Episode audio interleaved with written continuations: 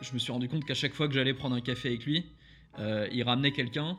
Et le, le dernier café, c'était avec le CMO de Booking.com. Et donc là, et qui m'a posé pendant le, le café, il m'a posé des questions du genre euh, c'est quoi vos, vos valeurs de boîte? Bah, Un peu ce que tu me demandais et tout. Et là, quand je suis sorti de ce café-là, j'ai écrit à mes cofondateurs euh, les gars, je crois qu'il y a peut-être un truc qui est en train de se jouer. Comment créer le futur GAFA européen? Penny Lane, un cockpit sur mesure qui révolutionne le pilotage financier et la comptabilité, impactant l'économie tout entière en aidant des milliers d'entreprises. Comment on crée un processus de vente automatisé qui écrase la concurrence? Comment on passe d'entrepreneurs débutants à investisseurs aguerris ayant financé plus de 30 startups? Il faut que le moment où tu lèves des fonds, ça infléchisse ta courbe de croissance. Ça qu'à une industrie en particulier, c'est aussi d'essayer de comprendre quels sont les grands ennemis des acteurs de cette industrie. À travers son histoire remplie d'accomplissements et de rebondissements, on explore avec Arthur toutes les facettes du business. De la vente à la stratégie en passant par le management, du début du premier MVP au rachat imprévu par Booking, des early adopters à l'internationalisation. Le tout avec des enseignements concrets et applicables. Arthur m'a fait passer de l'autre côté, dans les coulisses. Et je vous y emmène aujourd'hui. Bienvenue sur la voie des pirates. Et bonne écoute. Bonjour à tous, bienvenue sur euh, La Voix des Pirates. Aujourd'hui, j'accueille Arthur. Euh, comment tu te sens? Comment tu vas, Arthur? Est-ce que c'est good? Bah, merci beaucoup euh, de m'accueillir Rémi et puis euh, enchanté de pouvoir euh, échanger avec toi pendant les, les, euh, les- les temps à venir. Super, ok. Euh, bah, Est-ce que tu peux te présenter rapidement, euh, déjà, dans un premier temps? Carrément. Bah, du coup, donc moi c'est Arthur. J'ai euh, cofondé une première boîte qui s'appelait Price Match, qui était un éditeur de logiciels de revenu management pour les hôtels. Euh, déjà, ça, ça me rajeunit pas, mais c'était en 2000, euh, 2012. Ok. Euh, c'était en, j'étais en année de césure de master. Et cette première boîte, on l'a vendue en 2015 à Booking.com. Ensuite, j'ai fait trois ans chez Booking.com au siège à Amsterdam. Et il y a un an, j'ai recréé une deuxième boîte avec mes associés qui s'appelle Penny Lane, qui est un expert comptable augmenté. Oh, trop classe. Ok. Ouais, merci beaucoup. Euh, du coup, maintenant, est-ce qu'on peut revenir un petit peu sur euh, ton histoire, euh, les débuts de ces boîtes, comment tu les as fondées, etc. Trop bien. Ok. Ouais. Et ben, Avec plaisir. est-ce que comment comment t'es venu l'idée au début de, de faire Price Match? Comment ça t'est venu? Comment quelle vision t'avais à l'époque, etc. De, de, de ta boîte Ouais, et- alors j'avais j'avais pas de passion pour l'hôtellerie, hein. pas, Ouais. par- pas particulièrement de passion pour l'hôtellerie. Ouais. Euh, en gros, moi je, je me destinais plutôt à faire euh, à bosser dans, en, dans- en économie ou en finance. Ouais. Euh, J'avais fait des, des études euh, du coup d'économétrie, donc c'est un peu des maths appliquées à l'économie. Euh, et j'ai fait des, deux stages dans les, des institutions qui sont un peu euh, références dans ce domaine-là, qui étaient le FMI et Goldman Sachs. J'ai vu ça sur Et ton euh, j'ai j'ai pas du tout aimé. Ah, Et du coup, je me suis dit que bah, j'étais en année de césure de master.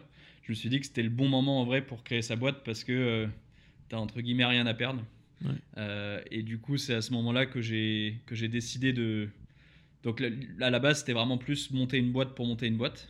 Euh, euh, et donc j'ai commencé à réfléchir à des idées que je, que je pouvais avoir. Et il se trouve que j'avais fait une année d'études à l'étranger où j'avais eu un cours d'économie du sport où notre prof nous avait parlé d'une start-up américaine qui faisait de pricing dynamique des tickets des matchs de baseball euh, aux États-Unis. Et à la base, on s'est dit qu'on voulait faire la même chose pour euh, les tickets de matchs de foot, pour l'Opéra de Paris, etc. Et du coup, je, bah, on s'est mis ensemble avec des potes de lycée et de, et de fac. Euh, et on s'est mis à réfléchir à quels étaient les autres secteurs qui pouvaient bénéficier euh, de ce genre de pratique de, Mhm. on appelle ça le yield management ou le, ou le Ouais, pricing ça en regardant des. Ouais. Euh, en gros, tu avais déjà bah, le- les compagnies aériennes, elles le font déjà super bien, y a pas de, elles n'ont pas besoin de nous. Euh, et par contre, on s'était dit qu'il y avait trois autres secteurs qui pouvaient être intéressants à explorer, qui étaient du coup la billetterie, les parkings et l'hôtellerie. Et on a présenté notre projet du coup au jury de l'incubateur de Sciences Po à l'époque en 2012. Ok. Et dans le jury, il y avait un gars qui a dit bah, Moi j'ai un, j'ai un hôtel euh, et je suis sûr qu'il y a des trucs à faire dans mon hôtel pour améliorer la manière dont les prix sont gérés. Euh, venez me voir la semaine prochaine. Et c'est comme ça que de fil en aiguille, on s'est rendu compte que ouais, il y avait un truc à faire dans l'hôtellerie. que oui aussi c'était un marché qui était euh, beaucoup beaucoup beaucoup plus gros Ouais, que vrai. celui de la billetterie parce que les hôtels ils ont concrètement tous les soirs ils doivent enfin ils doivent tout le temps pricer chacune des chambres de chacune des nuits à venir pour chaque type de tarif Euh, donc c'est un nombre de décisions de- tarification à prendre qui est super important et ils ont surtout c'est tout le temps quoi c'est en- c'est 24 24 Ok. alors que les stades ils ont un match par semaine ou Ouais, bah oui, c'est ça. Wow, ok. Et, euh, et donc, euh, bah, au bout de six mois, je dirais qu'on s'est rendu compte que c'était vraiment le marché, c'était vraiment l'hôtellerie. Mm. Et donc, on s'est mis à se concentrer uniquement sur ce marché-là. Et puis après, c'est parti comme ça. Euh, et si tu veux, bah, je peux faire les quelques grandes étapes. Ensuite, on a fait une première levée de fonds. Euh, la boîte, elle a bien grossi. On l'a vendue à Booking. Euh, moi, je suis resté quand même assez proche de l'écosystème startup, notamment français parisien. Je- avec mes associés, on a réinvesti dans pas mal de startups les sous qu'on a gagnés de Price Match.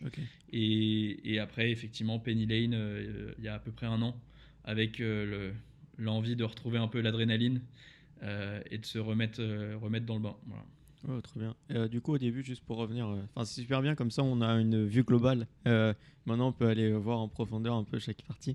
Euh, du coup, au début, que tu parlais déjà de euh, l'incubateur de, de Sciences Po. Donc, t'étais ton, tu faisais euh, ton master, tu le faisais à Sciences Po, c'est ça? Euh, Ouais, Et ouais. ok. Et euh, donc, du coup, ensuite, tu es allé, euh, t'es- allé pitcher de, à Sciences Po, en fait. Le, la le premier. Tu es rentré dans l'incubateur de Sciences Po en premier lieu, disons. Euh, que- Ouais, D'accord. ça. Sa première étape, disons. euh, euh, C'est ça. Ouais. Moi, j'ai démissionné de mon stage d'année de césure Ouais. et euh, du coup, on a, on a été pitché au jury de l'incubateur. Euh, et euh, c'est comme ça qu'on a été sélectionné et ça nous donnait le droit à l'époque, je crois que c'est toujours pareil, à une bourse qui s'appelle Paris Innovation Amorçage 1, PIA 1, euh, qui te donne le droit à, à, je crois, 30 000 euros de financement. Euh, et puis après, nous, on a pris un crédit étudiant avec mes associés. Un prêt étudiant, euh, je crois qu'on avait mis chacun 3 000 euros, donc on avait nos 45 000 euros euh, ce qui nous a permis de. bah, de- de- on n'avait pas à se payer non plus. on, était, on était jeunes, ça allait. Et donc, du coup, on est, c'est comme ça qu'on a démarré. Quoi. Ok, trop bien. Ouais. Et donc, du coup, avais dans l'idée, enfin, vous aviez dans l'idée, du coup, de, de faire euh, en premier lieu, une- du coup, enfin, faire ça pour faire une boîte finalement. Juste euh, co- comme tu disais tout à l'heure, ton premier objectif, c'était de réussir à, à faire une boîte et de, de créer euh, ton truc, quoi, en gros. Ouais, je pense que ce qui me motivait vraiment, c'était de faire quelque chose où, où je sentais que c'était que j'avais un impact déjà. Ouais. Euh, je pourrais y revenir après, mais Mm. j'ai appris énormément de choses chez Booking et c'est une boîte super. Mais quand tu bosses dans une boîte de, avec 15 000 salariés, bah forcément l'impact que tu as il est plus petit. Quoi. Euh, quand tu rentres chez toi le soir, tu te dis que peut-être que si tu t'étais pas levé, euh, ça aurait pas changé la face du monde. Alors que c'est vrai que ce qui est quand même assez excitant quand tu montes ta boîte ou même quand tu es encore une petite boîte, c'est que le soir tu rentres chez toi, tu sais que si t'étais pas venu, euh, il y aurait eu des graves soucis quoi, Mhm. ou ça aurait vraiment pas progressé quoi. Ouais. Donc ça c'était un des, un des drivers. Et puis après il y avait le, je pense le côté un peu challenge de, de partir de zéro et de devoir euh, écrire un peu l'histoire de, Ouais. à partir de rien quoi. Euh, et puis il y avait quand même, et c'est- ça c'est un truc qui me, qui me, qui me plaît toujours autant, c'est l'idée de bosser avec ses potes. Euh, tu passes quand même pas mal de temps au boulot, donc euh, si au passage quand tu es au boulot tu peux être avec tes potes, c'est quand Ouais, même sympa quoi. Ouais, carrément. Oh, trop bien. Et donc, du coup, euh, c'était quoi le premier, enfin, le MVP que tu as fait, le premier MVP euh, pour euh, démarrer, le, le première boucle, tu vois, d'itération Ouais. Comment t'as. Bah donc on a la semaine après ce jury là où on a été pris, Ouais. on a été effectivement euh, rendre visite à cet hôtelier à Neuilly Euh, et il nous a montré concrètement comment il gérait ses prix à ce moment-là. Et donc nous on a construit notre MVP, c'était un le rendu c'était un fichier Excel. En gros on a on a construit quand même un petit scrapper qui allait tous les jours prendre le prix de ses concurrents sur Booking Euh, qui les importait, qu'on importait dans Excel. Euh, on avait euh, les événements euh, importants, euh, euh, congrès et ce genre de choses, euh, pareil, qui étaient, qui étaient là dans Excel. Euh, on, il faisait un export quotidien de ses réservations de son logiciel de gestion d'hôtel, qui nous envoie, qui mettait dans une Dropbox. Nous, on venait copier-coller ça dans notre Excel. Et ensuite, on a construit un modèle, bah, c'est du coup un modèle économétrique, soit un algorithme, qui prenait tout ça euh, et qui euh, lui disait bah, que le rendu pour lui, ce qu'il avait tous les jours, c'était un tableau Excel qui lui disait bah, pour chacune des 30 nuits à venir, je crois, actuellement ton prix c'est tant, Euh, ta chambre actuellement elle est à 149 euros et pour cette nuit-là elle devrait être à 164. pour cette nuit-là, elle devrait être à 138, euh, etc. quoi. Avec, il pouvait zoomer, enfin, il pouvait cliquer, et là, ça lui montrait euh, le prix de ses concurrents, euh, les événements, enfin, ce qui expliquait notre recommandation. quoi. Ok. C'était ça le MVP. Et, euh, et, euh, bah, on a vu que le gars, il, il augmentait ses revenus d'à peu près euh, 15%. Ah ouais. Euh, et du coup, là, on s'est dit, bah, il y a vraiment quelque chose à faire. Ouais. Euh, et tous les hôtels ont a priori le même besoin. Et la grande majorité des hôtels, ils font ça de façon très, très artisanale. Donc, euh, la deuxième étape, après avoir fait une sorte de mini MVP, on a fait vraiment plus de recherche marché. Et euh, donc, très concrètement, le premier été, l'été 2012, on a été faire du porte-à-porte dans environ 700 hôtels à Paris. euh, en, leur demandant, euh, en leur demandant bonjour, euh, comment vous fixez vos tarifs. quoi. Et la conclusion, c'est que tous, ils, fais- ils faisaient ça comme ça. quoi. Ouais, ouais. Voilà. Et du coup, bah, ça amène à des simplifications. Donc, tu vois, ils ont soit ils, ils- enfin la plupart, ils ont une grille tarifaire où ils disent genre on a un tarif haute saison, moyenne saison, basse saison. Euh, mais c'est forcément pas efficace parce que enfin tu perds Ouais, je comprends. en granularité et donc euh, voilà. Oh, ok. Et c'était quoi du coup euh, le premier business model de donc tu, tu faisais le le enfin l'hôtelier il avait le tableau Excel c'était un pourcentage sur ses gains du coup quelque chose comme ça? c'est ce qu'on voulait, c'est ce qu'on aurait espéré parce que ça fait beaucoup de sous. hein, Ouais, quand tu bah fais ouais, gagner c'est pour 10% à un hôtel, Ouais. euh, un pour te donner une idée, un, un hôtel à Paris en moyenne ça a 40-45 chambres et ça fait euh, un million, entre 1 million et 1 million 5 de chiffre d'affaires par an. Donc quand tu fais gagner 10%, euh, il prend euh, 100 000 euros.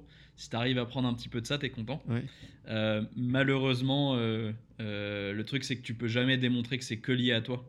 Ça Mm. peut être, enfin, la personne en face, elle va toujours pouvoir dire ouais, mais c'est parce qu'il y a plus de touristes chinois, c'est parce que j'ai rénové mon hôtel, c'est- et c'est impossible d'isoler ton impact à toi. Ouais. Du coup, on s'est assez vite rendu compte que tous les outils que les hôteliers ils achetaient, euh, ils payaient un tarif par chambre par mois, euh, qui est un tarif fixe, Mm. et que donc si on voulait ne pas passer des heures à discuter, à négocier le tarif, etc. Puis notre but était quand même de, de scaler. Mm. euh, il fallait qu'on rentre dans le moule. Et donc on, on est rentré dans le moule. C'était de l'ordre de 7 euros par chambre par mois. Donc en gros, un hôtel moyen à Paris qui avait 40 chambres, il nous payait 280 euros par mois. Quoi. Ok. Ouais à chaque fois pour donc euh, à l'unité à la chambre enfin pour euh, déterminer pour que lui il ait les meilleurs prix grâce à votre euh, solution du coup c'est ça? Ouais, c'était vraiment un SaaS du coup. euh, Ouais. euh. Après, du coup, ça se vendait quand même pas trop mal parce que tu pouvais lui dire ça te coûte 280 euros, mais a priori, si on fait bien notre boulot, ça te ramène beaucoup plus. Quoi. Ouais c'est ça. Ok.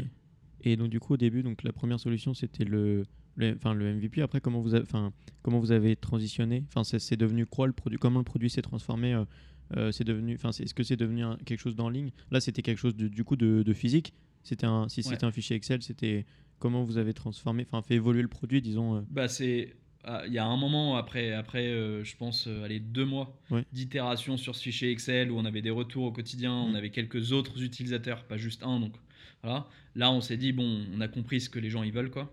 Euh, et du coup, là, on, a, on s'est mis à construire la plateforme euh, web euh, pour euh, offrir la même chose, mais en, accessible en ligne, quoi. Ok. Et après, du coup, comment, enfin, il devait y avoir une complexité pour. Après, il y avait la partie connectivité, ouais. C'est Ouais, ça. Ouais, parce que ça va être assez chaud. ok. Ok. Et du, du coup, ouais, du- vas-y. Du coup, la première étape, ça a été de juste reproduire le Excel en ligne, euh, avec du coup euh, l'algorithme qui tourne en ligne, et etc. La deuxième étape, ça a été effectivement de venir euh, automatiquement alimenter l'algorithme et la plateforme en données sans qu'il y ait de, de tâches manuelles à faire.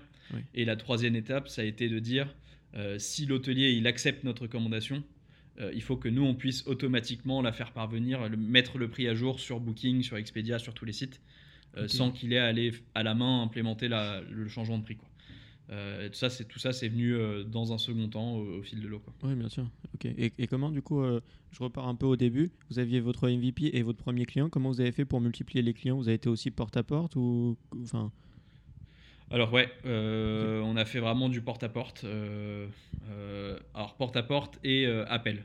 ok. Donc, euh, ouais. call calling, euh, l'avantage des hôtels, c'est qu'il y a toujours une réception. Donc, Mm. euh, tu peux appeler. Après, c'est pas facile parce que la réceptionniste ou le réceptionniste, c'est pas la personne qui va acheter euh, ton outil. Mm. Donc, tu as tout un savoir-faire pour réussir à, à les contourner, comme on dit, et à faire qui te, qui, qui te mettent au- en lien avec le, le dirigeant ou la dirigeante. Euh, et, et ensuite réussir à faire une démo, faire des tests gratuits pour essayer d'avoir des, des premiers clients. Euh, on a, hum, enfin ouais, on a après, pour le coup, on a vraiment euh, tout essayé, hein, les, les congrès hôteliers, les, les salons. Euh, on a réussi à signer pas mal de clients avec des, avec des, en faisant des conférences. Euh, donc on organisait des, des conférences euh, où on s'alliait à d'autres acteurs qui étaient perçus comme non concurrents mais aussi innovants dans leur domaine, genre gestion de la e-réputation, genre de choses, pour aider les hôteliers à se digitaliser. Ça, ça ramenait pas mal de monde. Euh, mais sinon, c'est un, business qui est relativement dur d'un point de vue acquisition. C'est une population qui n'est pas habituée à, à faire des achats en ligne. Ils sont habitués à ce qu'il y ait des commerciaux qui viennent les, les travailler. Du coup, tu peux pas vraiment euh, révolutionner ça. Tu es obligé, de, encore une fois, Ouais. de te mettre un peu dans le moule. On a au tout début fait l'erreur de penser que notre produit était trop cool et que du coup, euh, il allait se vendre euh, comme des petits pains. Euh, C'était clairement pas le cas. Euh, et, euh, et du coup, euh, bah, ensuite, on avait surtout des commerciaux de métier euh, qui étaient meilleurs que nous pour vendre et qui, euh, qui faisaient ça euh, euh, toute la journée. Quoi. Et tout à la fin, pour te donner une idée, euh, on avait vraiment processé, industrialisé le, le cycle de vente. Euh, donc, tu avais des gens qui faisaient du call-call, euh, qui, peut, qui allaient faire aller 50, 60 appels par jour, qui sur ces 50, 60 appels par jour allaient poser euh, euh, 4, 5 démos dans la journée. Tu avais derrière un commercial qui allait faire une démo à distance. C'était à Paris, on essayait d'y aller en physique pour augmenter nos chances. Euh, qui sur cette démo à distance allait vendre un mois de test gratuit de l'outil. Euh, lui, il allait avoir à peu près euh, euh, 30% de taux de conversion du mois de test gratuit. Et puis derrière, on avait un onboarding, euh, donc du, du Customer Success Management, qui allait faire l'onboarding. D'abord, on avait pardon l'équipe qui allait brancher tous les logiciels de l'hôtel sur Ah la plateforme Price Match. ça. Euh, et ensuite l'onboarding avec le mode test gratuit. Et par contre, on avait là 80% des gens qui, à la fin du mode test gratuit, devenaient euh, des clients payants. Euh, mais donc, c'est c'est vraiment un truc où tu es obligé de. C'est pas facile, quoi. Ouais, ça- et tu as une grosse partie du succès de Price Match qui, qui tient à, à l'industrialisation de ce process de vente, tout autant que le, que le produit en lui-même. Wow, ok, c'est trop, trop intéressant. Et euh, du coup, tu parlais tout à l'heure, euh, tu, tu disais euh, comment tu fais pour passer, enfin, pour passer de la, enfin, tu parlais, genre, t'arrives et c'est que les réceptionnistes que, que tu as, et tu disais on utilise des, des choses pour passer en haut. Est-ce que tu as des petits tips à partager en mode euh, pour n'importe quel, euh, par exemple, je lance une startup, etc., et c'est un milieu dur, et- etc. Comment tu fais justement pour atteindre euh, la personne que tu veux euh, et pour pouvoir lui parler, proposer ta solution, etc. Tu vois? Mhm. Si tu as des tips Alors. Je, pense que y a, de toute façon, tu es obligé de tester plein de trucs. Ouais, Donc faut pas avoir de faut pas avoir de faut pas être borné quoi, faut pas se dire euh, c'est ça le bon truc et, ok. et je vais Ouais. pas tester d'autres choses. Euh, je pense que de faut il faut comprendre déjà qui sont les, les, les preneurs de décision. Euh, donc ça faut avoir des personas, faut réfléchir d'un point de vue un peu marketing. Qui sont les gens qui vont prendre la décision? Mhm. Il peut y avoir différentes personnes dans une organisation. Euh, donc, faut comprendre si c'est une personne qui va prendre la décision ou plusieurs. Et ensuite, faut comprendre ce qui parle à chacune de ces personnes. Euh, et souvent, c'est bien bah, de. Donc, moi, moi, je suis un grand fan de ce qu'on appelle la vente un peu consultative. Euh, et c'est ce que j'ai appris des super vendeurs qu'on avait chez Price Match et de ceux qu'on a maintenant chez Penny Lane. Normalement, dans une vente, toi, tu dois, en tant que vendeur, tu dois quasiment pas parler. Ton rôle, c'est de faire parler la personne en face de toi et de faire parler cette personne pour qu'elle t'explique quels sont ses, Ses pain points, ses, ses trucs au ses problèmes au quotidien. quoi. Ouais. Et une fois que cette personne-là s'est livrée sur quels étaient ses problèmes, bah, ensuite, euh, à toi de dire, bah, voilà, moi, ma solution, elle fait ça. Est-ce que vous pensez que ça répond à votre problème? Oui. Une fois que la personne, elle a dit oui, ensuite 3-4 fois, elle est entre guillemets coincée, elle peut plus euh, Mhm.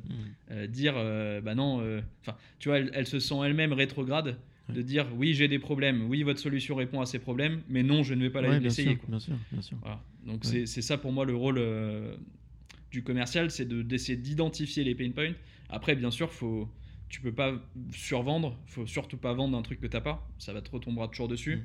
Euh, il faut pas. euh, il faut parfois dire euh, bah, ma solution n'est pas adaptée à vos besoins et, et voilà tel autre prestataire qui saura mieux répondre à vos besoins. Faut pas avoir peur. Euh, faut pas signer pour signer. Ouais. Euh, voilà. Après, je pense qu'il y a un point qui est intéressant, notamment quand tu t'attaques à une industrie en particulier, c'est aussi d'essayer de comprendre quels sont les grands ennemis des acteurs de cette industrie. Euh, nous, à l'époque, clairement dans l'hôtellerie, il y avait un ennemi désigné euh, chez tous les hôteliers, c'était Booking.com, Ok. euh, qui, qui était accusé de prendre trop de commissions. Du coup, je ne vais pas te cacher que c'est toujours bien de, tu vois, aussi de dire à l'hôtelier que tu démarches. Euh, On on est- va- on est dans d'essayer de comprendre comment toi tu vas l'aider à combattre cet ennemi bien sûr. commun. Bien tu sûr. Oui, tout à fait. Euh, voilà. Ok. Super. Ok, merci beaucoup.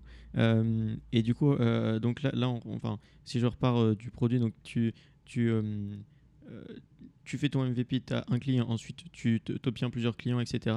Et ensuite, euh, euh, à quel moment arrive la levée de fonds Enfin, la première levée de fonds? Est-ce que tu as déjà, euh, des, par exemple, des com- un ou deux commerciaux qui travaillent pour toi Euh, Enfin, tu vois, genre, euh, comment ça se passe un petit peu euh, Mhm.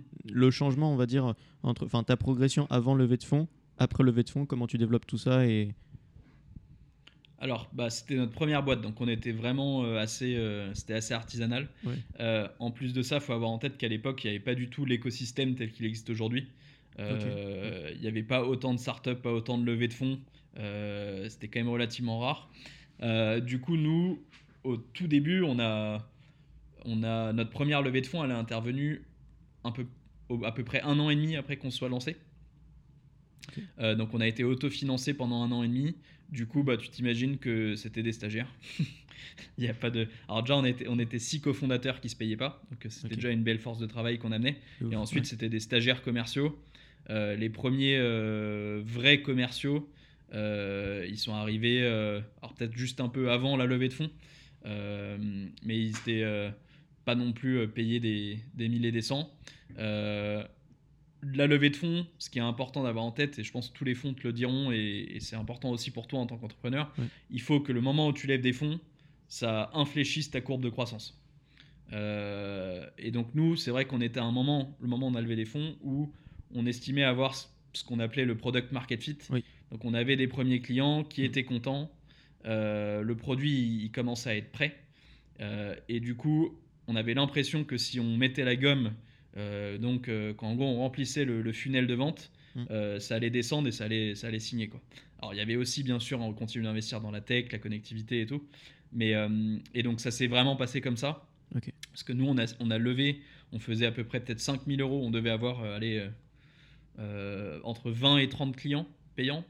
Euh, donc on faisait euh, 5 entre 5 et 10 000 euros de, de MRR. Euh, Excuse-moi, euh, c'est quoi MRR C'est le revenu mensuel récurrent. D'accord. Euh, donc c'est, euh, puisqu'on vendait de l'abonnement, c'est combien tu touches euh, chaque mois. Ok. Donc on faisait entre 5 et 10 000 euros de revenus mensuels récurrents. On a levé, euh, du coup c'était 1 million d'euros. Et euh, on a vendu la boîte euh, du coup un an et demi après cette première levée de fonds. Et euh, la boîte, alors elle, elle faisait euh, allez, euh, 300, 400 000.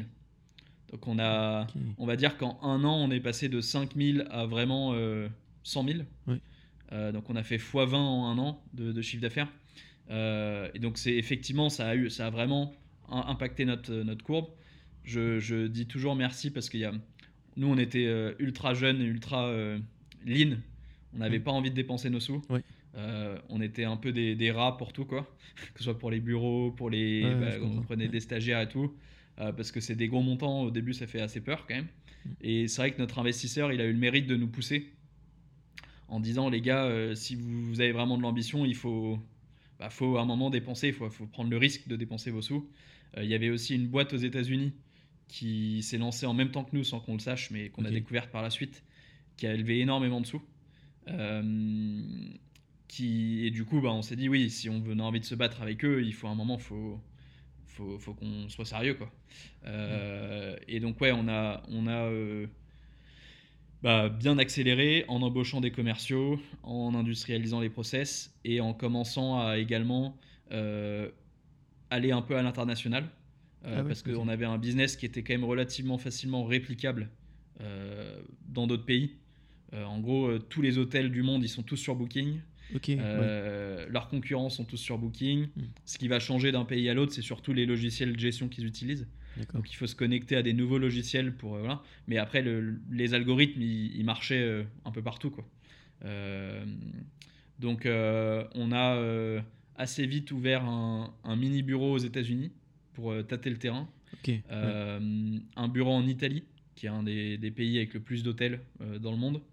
Euh, et on a au bout d'un an racheté un, un petit concurrent aux Pays-Bas. Euh, D'accord. à Amsterdam, ce qui, est, ce qui est devenu notre base pour l'Europe du Nord. Euh, et, et donc au moment où on a été racheté par Booking, en fait, on était en train de, on, on était quasiment, euh, on avait quasiment closé notre série A, donc une plus grosse levée de fonds. On avait déjà commencé à anticiper cette série A, donc à, Mm. à recruter assez massivement. Et on avait des bureaux du coup en Espagne. euh, on venait d'embaucher des, on venait d'ouvrir un vrai bureau aux États-Unis à Austin. Mm. Et on, on venait d'ouvrir, euh, d'embaucher une première personne à Singapour. On avait signé déjà des premiers hôtels en Asie et tout, donc euh, voilà. Wow. Et, et c'était au bout de combien de temps tout ça? Alors, euh, du coup, la, la- la création de la boîte, vraiment, au tout début, c'était en janvier 2012. La levée de fonds, c'était euh, mi-fin 2013. Euh, et la vente, ça s'est intervenu en mai 2015. Donc, euh, tout ça, c'était en 2014, euh, Wow. fin 2014. quoi. Ok. Wow. Et, et du coup, au début, euh, je enfin, au, début de ta réponse, en fait, euh, tu parlais qu'au début, du coup, vous étiez six, co- six cofondateurs.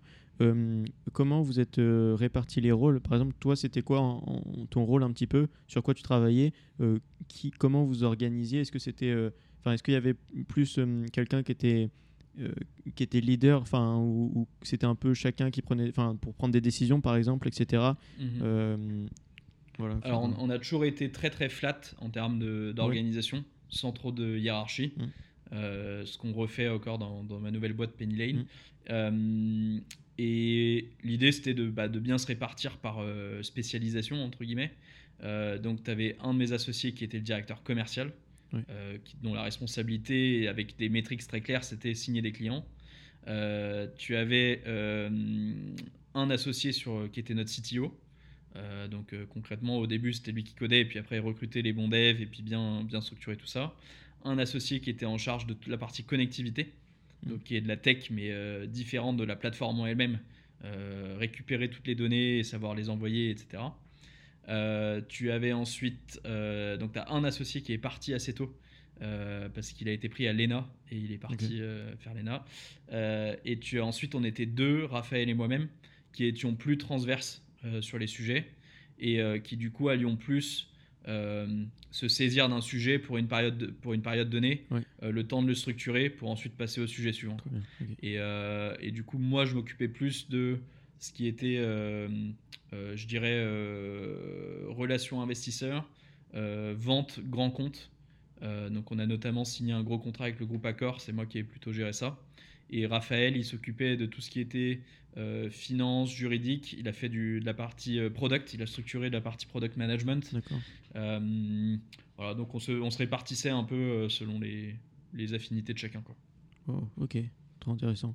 Et euh, donc du coup, après la, la- le- après la levée de fonds, euh, quand vous avez commencé à vraiment vous expandre, euh, qu'est-ce que vous êtes devenu entre guillemets chacun et, et passé à la tête de, de ce qui dirigeait pour ensuite euh, orienter, enfin comment un peu ça s'est passé, du coup comment les rôles ont évolué, tu vois? Ouais, alors bah, déjà beaucoup de recrutement. Oui, ça. Parce que quand tu es dans cette phase de croissance, c'est le plus important, c'est de recruter les bonnes personnes et de les recruter assez vite. Euh, S'assurer que chacun ait des, des métriques assez claires et que toute la boîte sache dans quelle direction on va et, et comprenne comment, que chacun comprenne comment lui ou elle va contribuer au succès de la boîte. Ouais, Euh, donc on a passé beaucoup plus de temps sur des sujets plus structurants comme ça, euh, plutôt que de, de faire des choses nous-mêmes euh, comme c'était le cas au début. Quoi.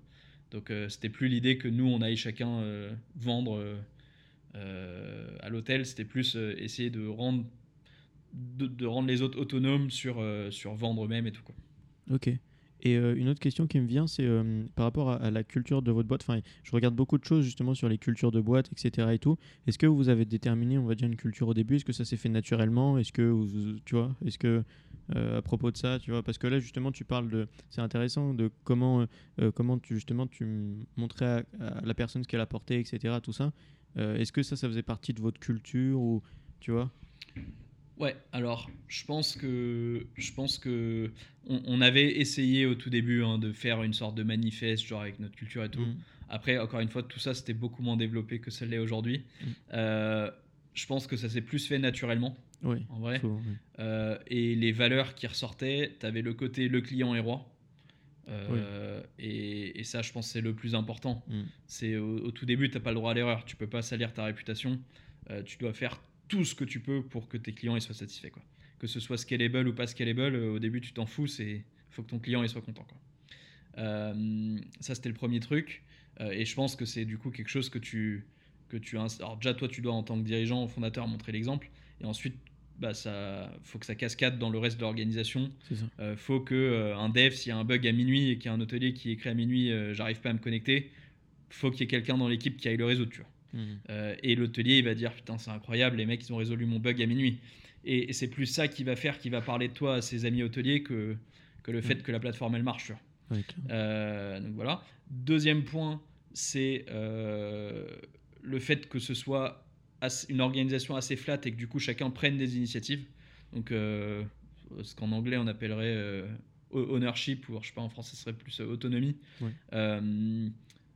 Et que, que chacun euh, voilà, se sente dans un environnement qui soit euh, bienveillant et qui, qui l'encourage à prendre des risques. Mm. Euh, donc le risque aussi que l'échec soit toléré quoi et que tu puisses du coup euh, te lancer et dire je vais, je vais lancer tel projet et tout. Euh, et puis après il y avait ce, ce côté alors chez, chez Booking ils avaient un ils avaient un dans, dans leurs values ils avaient un truc qui s'appelait whatever it takes Ouais. mais de faire vraiment tout ce que tu peux pour que ça marche. Et, et notamment, je pense qu'un des trucs qui a vraiment, un, un des points qui a vraiment euh, euh, distingué Price Match, notamment du concurrent américain qui avait élevé euh, 50, 60 fois plus d'argent, euh, c'était le fait que nous, on soit prêt à aller se connecter au logiciel gestion d'hôtel euh, de façon assez artisanale, en faisant, euh, en attendant pas qu'ils nous envoient des specs d'API parce qu'ils en avaient concrètement Ouais. pas et qu'ils n'allaient pas le faire. Euh, et notre concurrent américain qui a levé 60 millions, bah, il attendait ça. Quoi. Et euh, nous, on allait juste, entre guillemets, avec l'accord d'hôtelier, euh, hacker légalement euh, le serveur de l'hôtel pour récupérer les, les transactions. Euh, et ça, c'est cet esprit où, bah, même si tu as une solution qui est pas scalable, mais qui au début va marcher, bah, tu vas aller t'engouffrer dessus, même si elle est pénible. Hein. C'est pas, c'est pas, Ouais. c'est pas drôle. Hein. Euh, bah, aller faire tout ce qu'il faut pour, euh, pour, euh, pour avancer. Quoi. Oh, c'est trop bien. Et du coup, juste une petite question euh, plus technique, euh, entre parenthèses, disons, euh, comment tu fais pour justement quand tu dis euh, hacker les serveurs, en gros, tu te mets, enfin, tu, tu te tu te branchais sur leur serveur avec le- leur autorisation pour récupérer leur data ou enfin tu, tu mets je sais pas c'était quoi c'était un petit script qui tournait sur leur serveur qui te qui t'a envoyé des tu vois genre enfin on a eu plein de, de- de- plein d'évolutions. euh, Ouais. Au tout début, euh, on leur faisait créer une Dropbox avec une tâche planifiée Windows qui allait euh, une fois par heure copier-coller le fichier. Il fallait localiser le bon fichier parce que d'un hôtel à un autre et d'un logiciel à un autre, il est différent et tout. euh, qui allait copier-coller une fois par heure le fichier sur une Dropbox.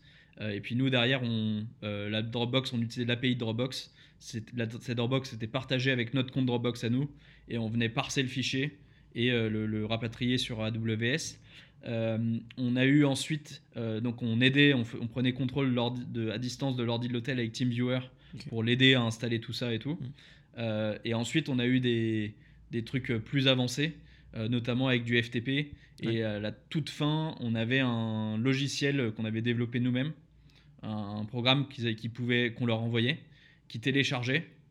Et là, ils pouvaient se auto-hacker, où en gros, euh, ils se faisaient un login sur le, le programme qu'on avait développé. ouais du genre Et du nous, reverse on- SSH ou quelque chose comme ça qui Ouais, voilà, ouais. ok Et, euh, et là, nous, on disait, c'est tel logiciel, euh, on sait qu'il faut aller euh, chercher dans, dans tu vois, Ouais, tel type ouais, de nom de fichier Ouais. et tout, et on va aller le récupérer une fois par heure. ok, parce qu'au au, au- au bout d'un moment, vous connaissiez tous les logiciels possibles de. Enfin, non, il y en a. Il y en a beaucoup. Ok, euh, ouais. j'imagine pas. ouais. C'est pas infini non plus. Ouais. Ouais, ok. On- au bout de, on a commencé ça. Au bout de deux ans, on était entre guillemets compatible avec 200 ou 250 Wow, ok. euh, logiciels de gestion d'hôtel où on savait euh, en gros aller récupérer le, le bon fichier et tout. Quoi. Ok, wow, super. Ok, merci. C'est juste le côté tech, tu vois. Ok, et après, du coup, je reviens à la partie interna... interna- Putain, j'arrive pas à le dire. Internationalisation. Euh, Ouais. euh, du coup, en fait, comment tu, comment tu choisis, par exemple, euh, donc tu es en France et tout, et puis comment tu choisis de, de dire, tiens, je vais aller dans, tel, dans tel premier pays plutôt que tel autre, etc. Surtout bah, dans ton marché, en fait, avec les concurrents qu'il y a, etc. Ouais. Alors, bah, nous, un des critères qu'on avait, c'était est-ce qu'il y a beaucoup d'hôtels dans ce marché? Est-ce qu'on voit qu'il y a de la demande pour le, le type de, de, de produits qu'on a Mm. Euh, Et du coup, nous, ce qu'on cherchait, c'était des marchés où il y avait beaucoup d'hôtels avec pas mal de, de tourisme pas trop saisonnier. Ouais. Euh, parce qu'il faut Ouais, savoir que le tourisme saisonnier, c'est assez spécifique. C'est beaucoup des gens qui viennent euh, en club, qui achètent des formules all-inclusive, qui du coup achètent aussi moins sur Booking. Ils vont plus réserver par des agences de voyage des, des- des tarifs qui sont plus durs à pricer. Euh, donc nous, on cherchait des, des marchés où les gens euh, les clients réservaient beaucoup en ligne, où du coup tu pouvais bah, pas mal avoir d'impact en faisant euh, bouger les prix. Euh, et donc là, bon, la France, Paris est un marché incroyable. L'Italie est, un marché aussi assez incroyable.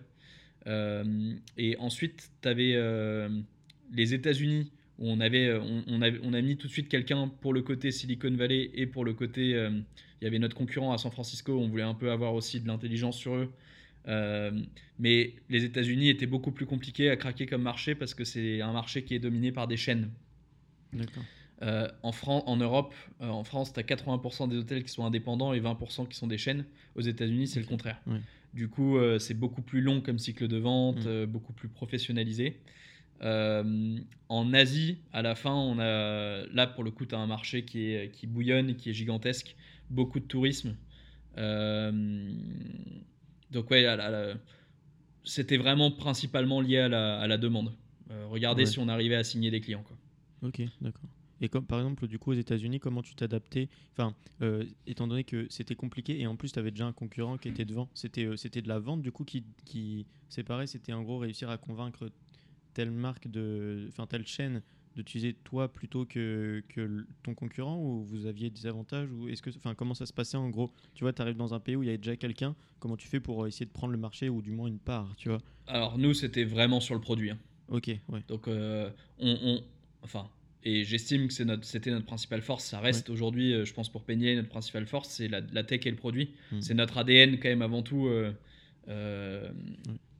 Chez mes, chez mes cofondateurs, la plupart sont des ingés, des devs. Hmm. Euh, du coup, on- enfin, le produit était quand même supérieur, euh, à la, que ce soit dans la partie algo, et ça, ça, ça ment pas trop. hein. Un algo qui donne des recos de prix, tu peux quand même assez vite voir si, si les recos elles sont bonnes ou pas bonnes. Euh, et dans la partie user interface et ce genre de choses. Euh, donc on essayait de se battre sur le. Voilà. Après, tu as effectivement la partie commerciale qui, qui joue un rôle non négligeable. Et, euh, et ça, euh, alors, aux États-Unis, on n'a jamais euh, vraiment réussi à craquer le truc. Euh, et on, on allait peut-être réussir, mais c'est le moment où on a vendu. Donc voilà. Après, en, en Europe, là, on avait vraiment craqué le truc parce qu'on avait industrialisé le modèle. Quoi. Ok. wow. Ok. Et donc du coup, tu parles de la vente. Est-ce qu'on peut parler un peu de du coup comment ça s'est passé? Euh, au niveau de bah, au niveau de la vente tout simplement. Euh, Mhm. Du coup, tu étais enfin. Est-ce que tu peux m'expliquer un petit peu comment c'est arrivé, comment ça s'est passé et euh, Bien sûr. tu vois. euh, Alors, bah, donc nous, on n'était pas du tout dans l'optique de vendre Price Match. On était dans l'optique de, de faire une deuxième levée de fonds plus importante pour aller vraiment accélérer notre croissance en France, à l'étranger.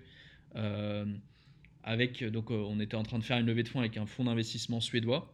On avait déjà signé la term sheet et tout ce que tu veux. Euh, on venait de signer un gros contrat, comme je le disais avant, avec le groupe Accor Mm. euh, pour équiper tous les hôtels Ibis dans le monde, ce qui fait pas mal de, de clients. Et, euh, et c'est à ce moment-là que j'ai rencontré par hasard dans une conférence aux États-Unis, à Los Angeles, si je ne me trompe pas, j'ai rencontré par hasard le directeur qui venait de rejoindre Booking.com de, de la branche qui s'appelait Booking Suite, euh, qui était un nouveau département que Booking.com avait créé pour euh, distribuer de la techno aux hôteliers. En gros, eux, ils s'étaient dit aujourd'hui, on amène des réservations. Euh, ce serait cool qu'on leur amène plus que juste des réservations pour qu'ils nous aiment mieux, pour que on, on soit plus entre guillemets des liens plus forts avec Ouais.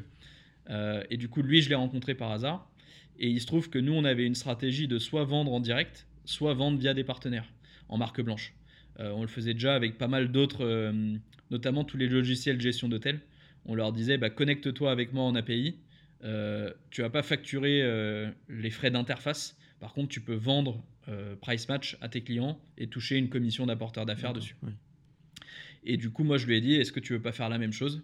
Je vois que tu as différents outils que tu vends aux hôtels dans Booking Suite, mais tu n'as pas d'outils de revenu management. Si tu veux, moi, je te donne Price Match en marque blanche. Tu peux aller le vendre aux, aux hôtels. Quoi. Et il y a eu un bon fit avec lui. Euh, J'ai fait une démo, ce qui s'est bien passé.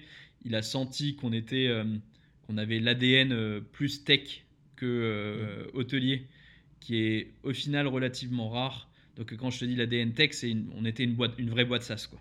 Euh, on avait un CRM, on avait un outil de ticketing, ce qui n'est pas forcément le cas de, Ouais, de- de- de- des boîtes de tech hôtelières qui sont souvent un peu plus artisanales.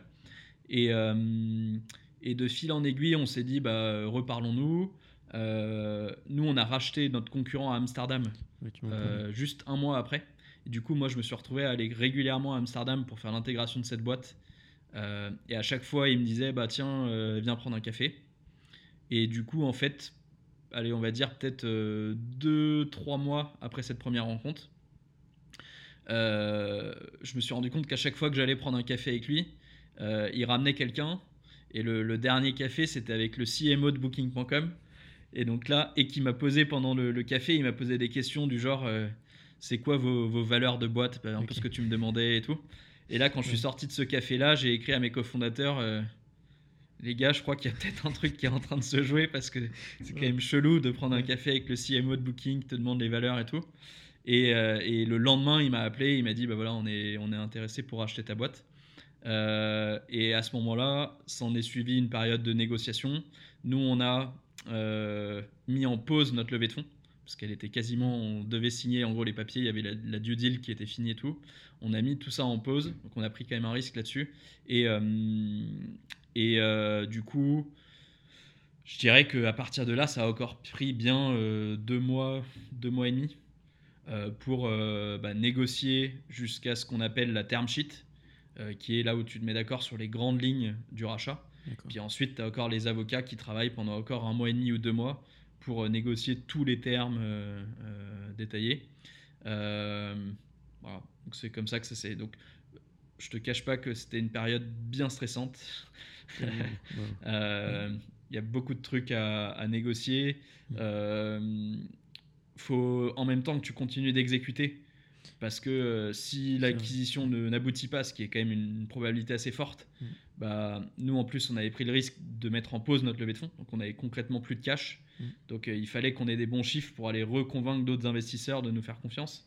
Euh, faut pas que tes salariés ils commencent à, se- à se dire oh là qu'est-ce qui va se passer avec moi euh, et qu'ils soient démotivés. et voilà. Donc c'est une période assez stressante euh, euh, que t'as pas envie de refaire tous les jours quoi.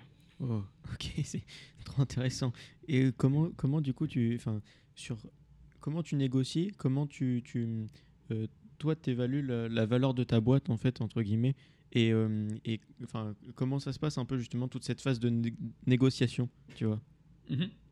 Alors, le, le truc le plus classique, Oui. c'est quand même de faire jouer euh, la concurrence, de mettre en place, quand tu vends une boîte, souvent, ce qui est recommandé, c'est de mettre en place un process d'enchère. Donc, d'aller voir N potentiels acheteurs et de leur dire euh, faites votre enchère et euh, celui qui fera la meilleure offre, il l'achète.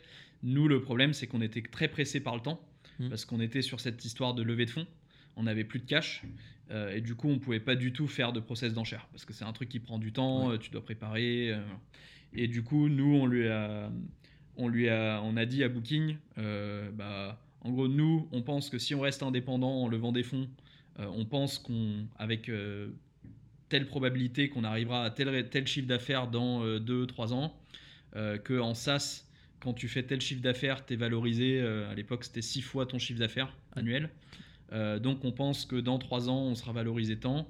on avait, je sais pas, scénario pessimiste, normal, optimiste. Euh, chaque, chaque, chacun des six associés avait mis une sorte de probabilité sur chacun des scénarios. Et euh, ça nous a amené à un chiffre où on a dit, bah, nous, on aimerait avoir au moins aussi bien que ce qu'on pense être le scénario euh, raisonnable de là où on en serait dans trois ans pour, entre guillemets, abandonner, parce que sinon, on n'a on pas d'intérêt, parce qu'on est quand même serein sur notre truc. Mm. Et donc, ça, c'était vraiment ça, quoi. Donc, eux qui disaient, bah, ouais, donc c'est vraiment, c'est pas on parle pas du tout de ton chiffre d'affaires. Hein, parce qu'une euh, boîte euh, tôt comme Price Match, c'est ce qu'ils achètent, c'est pas ton chiffre d'affaires, c'est pas ton nombre de clients. Euh, on avait, je sais pas, peut-être 1000, 1000 hôtels ou un truc du genre. Booking, ils ont 1 million, 2 millions de properties, ils achètent pas ça. Ils achètent uniquement le potentiel. Donc c'est. Voilà. Et après, nous, il y avait le côté, si on lève des fonds, le moment où on fait notre série A, automatiquement, on devient beaucoup plus cher parce que bah, déjà ta série A elle te valorise plus cher et puis les investisseurs qui rentrent dans ta série A eux ils ont envie de faire un certain multiple Bien sûr. donc ils vont pas le vendre leur part euh, moins de temps donc il y avait un, côté un peu win-win où nous on a dit bah, bah paye enfin t'es toujours mieux que, euh, que si je fais ma série A quoi donc euh, c'était un peu le palier supérieur quoi. ok et comment du coup enfin par rapport à ça comment tu enfin en gros dans la négociation, eux, et du coup, ils ont essayé de, rabaisser le prix quand même. Enfin, tu vois, genre, ça, ça enfin, comment Alors, ça a été, c'est eux qui ont en premier fait une proposition ah, qui était très, très, très, très basse. D'accord. Et, nous qui avons dit non, et puis progressivement, ils montaient, ils montaient, ils montaient, ils montaient, jusqu'à un ce moment où on se dise bon, on n'est plus très loin. Euh, ouais, ouais, ok. Mais en gros, vous, vous saviez qu'ils vous voulaient enfin que en fait c'est euh, enfin l'argument de force en gros c'était que euh, c'était votre future série A que vous vous aviez pas forcément besoin de, leur acheter que vous pouviez continuer sans eux mais que eux avaient plus de besoins que vous avez besoin. C'est pour ça enfin c'est ouais, un peu quoi. Ok. C'est comme ça que vous avez réussi à, vous vendre à ce que vous vouliez enfin c'est ça. non c'est je suis d'accord avec ça ok d'accord. Ok super. Ok et donc du coup après euh, vous avez vendu combien du coup? C'est pas public du ah, coup le, chiffre. Euh, mais euh, enfin, nous on estime qu'on s'en est bien sorti. Ouais, ouais. Euh, ok, ok, non, pas de problème. Et donc du coup après, donc là, tu, tu, tu vends en fait, et après qu'est-ce qui se passe? Enfin, genre tu te dis, enfin, enfin, je sais pas, c'est ça doit être une aventure. Enfin, pendant, pendant quelques années, tu es à fond dans ça, tu vends. Et après, du coup, qu'est-ce que, enfin, qu'est-ce que tu te dis que tu fais? Enfin, tu vois, genre, qu'est-ce qui se passe un petit peu? Ouais, après alors, avoir vendu, bah, donc, nous déjà dans, notre, dans le cadre du rachat, oui. Euh, on s'est euh, engagé à aller travailler pendant trois ans euh, ah, chez Booking.com au siège à Amsterdam. et donc, pour le coup, il n'y a pas eu de gros moments de, flottement ou de pause. Eux, ils nous ont dit dans, dans trois semaines, tu habites à Amsterdam. Quoi. donc très concrètement, tu rentres dans des problématiques de déménagement. et tu as des grosses problématiques humaines, RH, pour savoir ce qu'il advient de chacun de tes salariés. Euh, donc nous, ils nous ont dit, on veut que tous les devs de Booking soient à Amsterdam, parce que tous leurs devs euh, du monde sont là-bas. Du coup, nous, on a, on a fait notre mieux pour convaincre les devs de Price Match, qui étaient tous avec nous à Paris, d'aller déménager avec nous à Amsterdam. parce que c'était en gros soit ça, soit ils, partaient, ils allaient chercher un autre job. Quoi. Mm. et donc, tu as une bonne partie de l'équipe qui a déménagé avec nous à Amsterdam. Euh, quelques-uns qui sont, qui sont partis faire leur, leur, propre, leur propre chemin. Et, euh, et puis après, tu as les mêmes, les mêmes enjeux sur les équipes Sales et Customer Success, euh, qui elles ont intégré les bureaux locaux de Booking.com, selon les, les, pays où elles étaient. Et donc, pareil, faire qu'elles soient bien intégrées, mmh. organiser quelles sont les nouvelles responsabilités, s'intégrer. Donc, nous, on était intégrés au sein de Booking Suite. Donc, Price Match en soi a cessé d'exister. Euh, donc il y a toutes les problématiques de comment tu t'organises. Euh, Booking, ils avaient racheté deux autres boîtes de tech hôtelière. Euh, une boîte qui s'appelait Boutique, qui faisait des sites web pour hôtels, un peu un, Wix.com pour, pour hôtels. Quoi. et, et une autre boîte qui s'appelait Hotel Ninja qui faisait des, du, du logiciel de gestion d'hôtel. Et donc, comment on s'intègre avec ces gens-là, d'un point de vue marketing, sales, comment on est, comment on est interconnecté avec eux, et ce genre de choses. Ok. Et euh, du ouais, Mais, euh, mais clairement, oui, après, tu. Enfin, c'est un, c'est un autre job. hein. C'est, c'est- ça change pas mal. Euh, et, et donc, nous, on a, on a fait ça. Alors, il y a plein de trucs que tu apprends que tu pourrais jamais faire en startup. C'est beaucoup plus structuré, beaucoup plus pro. Tu as beaucoup plus de moyens, de trafic, de tout ce que tu veux. Après, moi, ce qui me manquait le plus, c'était le côté adrénaline. Oui. Euh, et du coup, ça, on a essayé de le garder un peu en, en réinvestissant dans des startups euh, pour euh, au moins vivre un peu par procuration le- le- leur aventure entre- entrepreneuriale. quoi. Ok, et du coup, juste, tu, tu disais, donc, tu es parti bosser trois ans chez Booking. Ton, ton rôle chez Booking, c'était du coup, c'était de, un peu de continuer à développer le, ce que devenait Price Match euh, dans Booking. Enfin, c'était quoi, du coup, ton, ton rôle quand tu es allé à Booking? Enfin, les- accords, on va Au dire. tout début, Ouais. au tout début, c'était ça. Ok, Euh, et du coup, ils m'ont dit que le rôle qui ressemblait le plus à CEO euh, chez eux, c'était euh, product manager. et en gros, c'est une organisation booking qui est ce qu'ils ce qu'ils appellent product led. Et donc, l'idée, c'est que tu as plein de product managers. Chaque product manager s'occupe d'un produit. Et il faut vraiment voir le product manager comme le mini CEO de son produit. quoi. Ouais, je vois, je vois. Euh, et du coup, bah, moi, j'étais le mini CEO du produit Price Match au sein de Booking, Booking Suite. Euh, et ensuite, je suis devenu euh, senior product manager sur aussi des produits complètement différents de Price Match. Donc à la fin, je suis parti de Booking Suite. Et j'ai été, du coup, je manageais plusieurs product managers sur des produits, que ce soit des produits côté client, donc conversion euh, du site booking.com, euh, ou des produits plus pour les hôtels ou pour les équipes internes de, booking.com. Ok, et donc du coup, euh, t'as, euh, en fait, je me pose une question. En fait, du coup, quand tu rachètes une boîte, enfin, ça, c'était juste les termes de booking. Est-ce qu'ils auraient pu vous racheter et juste dire, on vous rachète maintenant, vous faites ce que vous voulez entre guillemets? Enfin, comment, du coup, est-ce que c'était obligatoire que, enfin, quand tu es une grosse boîte comme Booking et que tu rachètes quelque chose, et, euh, comment tu fais pour intégrer ça en fait? Tu, tu fais, tu, justement, tu, par exemple, je suis Booking et je, je veux t'acheter. euh, Est-ce que j'ai la possibilité juste de t'acheter, de dire c'est bon, ou il faut que je trouve un moyen d'intégrer ça en vous recrutant, etc. Si par exemple vous, vous, vous Ah, aurez pas là, vous- c'est- chaque cas est Ouais, relativement unique. Ouais. Euh, c'est ce que tu écris dans le contrat qui fait foi. Ok, d'accord. Après, plus la boîte elle est jeune, plus c'est important de, de, bah de, enfin, plus les- la boîte, plus ce que tu rachètes, c'est les, les fondateurs Oui. euh, et les, les- salariés. Mm. Euh, et donc, plus il faut avoir un plan très solide pour intégrer la boîte et les intégrer. Enfin, soit tu les laisses indépendants euh, et tu dis juste, je vais vous donner des moyens et je vais vous donner que ce soit des sous, que ce soit des introductions, de tout ce que tu veux. Soit tu les intègres au sein de ta boîte. Mm. Là, après, il y a différentes écoles. Quoi. Ok. Et donc du coup, en gros, toi, à Booking, après, t'as, en gros, t'as as fait une sorte de, enfin, t'as as délégué du coup Price Match à Booking. En fait, ton travail, c'était c'était de continuer de développer Booking. Et par exemple, maintenant, actuellement, il y a un, un- un- un autre product manager qui gère euh, ce que, enfin, qui continue ton travail à Booking. Ouais, ouais, ouais. Ok. D'accord. Ok. Oh, ok. Et donc du coup, tu me disais pendant pendant ça à côté, tu es devenu investisseur, t'as- tu finançais des startups. Mhm. Ok. Et, euh, et donc ça, tu l'as fait aussi, enfin, tu as fait ça pendant trois ans à côté de ton activité à Booking? Ouais. Ok. Et, euh, et du coup, après, comment, enfin, comment toi, t'investissais sur des startups? Enfin, euh, tu vois, dans, dans quel, dans, dans quel secteur? Est-ce que, euh, enfin, qu'est-ce qui t'intéressait? Comment tu, comment tu choisissais d'investir dans une startup ou non, tu vois? Euh, Alors, euh, sûrement de façon pas très professionnelle. Euh, plus, plus, enfin, les, les grands critères qui sont un peu connus. donc nous, avec les, les moyens qu'on a, on investit ce qu'on appelle en seed ou en pré-seed. Oui. Et du coup, les gros critères, c'est l'équipe, donc qualité de l'équipe, le problème, le, le marché en Mhm. question. Euh, est-ce qu'il y a déjà une preuve de traction? Est-ce qu'il y a déjà un produit qui est, qui est, qui est satisfaisant ou pas Euh, C'était ça les principaux euh, critères. On a essayé autant que possible de co-investir quand même avec des fonds d'investissement. Euh, parce que ça, tu dis que eux ils ont fait un travail professionnel et du coup ça te, ça te sécure un peu. Et, et du coup on faisait ça aussi ensemble avec mes associés de Price Match. Cool.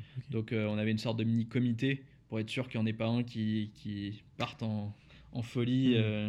donc si, si tu étais le seul à dire je vais investir et que tous les autres disaient non, tu étais toujours libre de le faire, mais tu avais quand même un gros signal que, que tu étais le seul à penser ça. Quoi. Euh, et du coup, sur les secteurs euh, assez opportunistes, euh, le truc qu'on connaît le mieux et avec lequel on est le plus à l'aise, c'est le SaaS.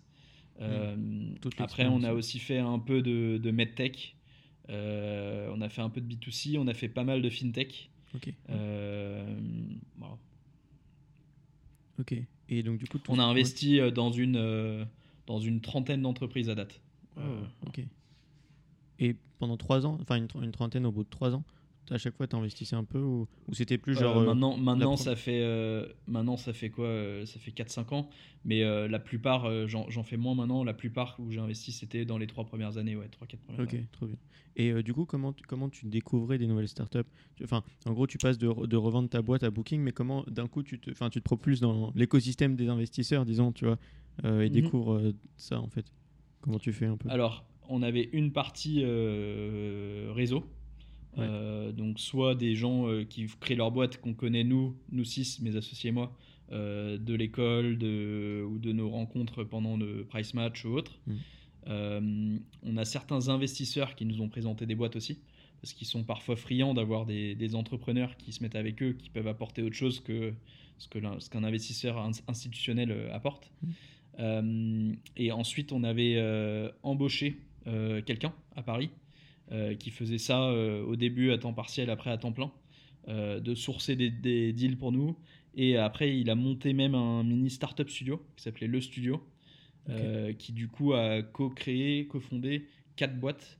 euh, où du coup là c'était on, on intervenait en tant qu'investisseur avant le même le- l'immatriculation donc en mettant en, en- en contact euh, des fondateurs euh, et en les coachant, en les hébergeant dans, le- dans les bureaux qu'on avait et tout. Ok, oh, super, ok, merci. Et euh, du coup, donc ensuite, là, donc, euh, je reviens un peu à l'histoire. Donc, euh, au bout des trois ans de, de chez Booking, donc tu as investi dans des startups, etc. et tout. Et après, du coup, comment te- t'en arrives à, à créer Penny Lane? Qu'est-ce qui se passe Alors bah, après je pense que là on a tous eu quand même, on a, on a- à la fin des trois ans on a tous eu envie de prendre un peu de vacances. Ouais. Voilà, on a tous pris à peu près 7-8 mois Hmm. off. Euh, et à la fin de ces 7-8 mois, on, a quand même, on s'est quand même dit, bon, là, on, on commence à s'ennuyer un peu, on s'est bien reposé et tout. Et euh, et il y a quand même ce côté adrénaline qui nous manquait, quoi. Mm. Euh, donc le... Alors je pense qu'il y a le côté adrénaline, et il y a aussi le côté, je pense, on a envie de se prouver qu'on n'a pas juste eu de la chance, Ouais, Et qu'on est Mhm. capable de le refaire une fois. Et, et du coup, c'est à partir de ce moment-là, euh, c'est pas venu euh, du jour au lendemain. On s'est fait euh, des premiers calls où on s'est dit euh, est-ce qu'on a envie de d'explorer en tout cas l'idée de refaire une boîte? On s'est dit oui. On s'est aussi dit que si on le faisait pas, on allait, on avait bien envie de rebosser ensemble, et que si on le faisait pas tout, de- tout de suite. ce serait pour ce serait peut-être perdu parce que chacun allait, allait suivre son chemin, euh, Mm. allait aller vivre ailleurs et autres. Et du coup, euh, on a mis quand même, euh, je dirais, bien 5 mois à s'arrêter sur euh, l'idée de la compta. Euh, donc on a fait plein de brainstorm, on cherchait des idées. C'était un peu les montagnes russes. T'as l'impression d'avoir une idée, puis au Ouais, final elle est nulle, et puis voilà. Euh, et pour au final vraiment s'arrêter sur, sur la compta. euh, voilà. Et euh, du coup, donc c'était avec euh, les mêmes cofondateurs, tout le monde était réuni? Enfin, les six cofondateurs Non, on était, on était 6 chez Price Match Oui. Et on est 4 des 6 à s'être relancés sur, euh, sur Penny Lane. Et les deux autres, ils ont remonté chacun leur boîte euh, de, de leur côté. Ok, ah ouais, donc quand même, euh, ok, Ouais, Euh, ouais. trop bien, ok. Mais du coup, euh, et donc du coup, donc tu commences là, enfin ensuite, c'est en mars, il me semble que tu as commencé Penny Lane, non? On a commencé à chercher l'idée de Penny Lane en, en mars 2019. C'est en septembre qu'on s'est vraiment 2019 Oui. qu'on s'est arrêté sur l'idée Penny Lane. euh, Donc il y a un an et deux mois. quoi. Ok, d'accord. Et ensuite après, euh, euh, bah, encore une fois, enfin un peu les mêmes questions que qu'au début. Comment du coup tu découvres ce marché euh, est-ce que, est que tu, enfin, comment tu fais? Est-ce que pareil, tu vas à la rencontre comme tu avais fait un peu avec les hôtels Comment, comment ça se passe? Du coup euh, Surtout tout à l'heure, tu disais on avait plein d'idées, etc. Comment tu te dis euh, ça c'est ça c'est vraiment une bonne idée, il y a du potentiel et maintenant je vais aller je vais aller tester et comment tu détermines du coup ton MVP dans ce secteur-là, etc. Tu vois? Mhm.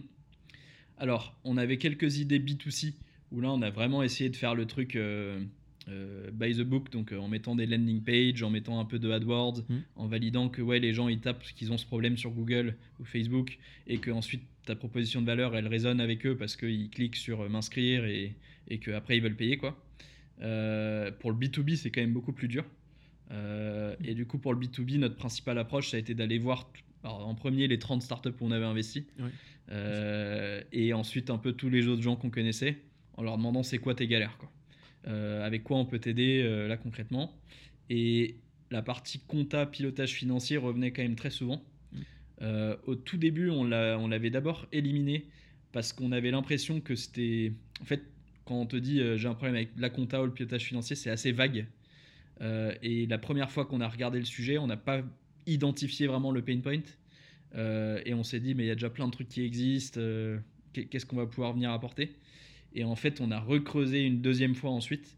Et c'est là euh, qu'on a vraiment compris où était le, problème. Euh, et qu'on s'est dit, bon, il y a vraiment un truc à faire. Euh, moi, j'ai fait de la user research à ce moment-là avec à peu près 120 dirigeants d'entreprise.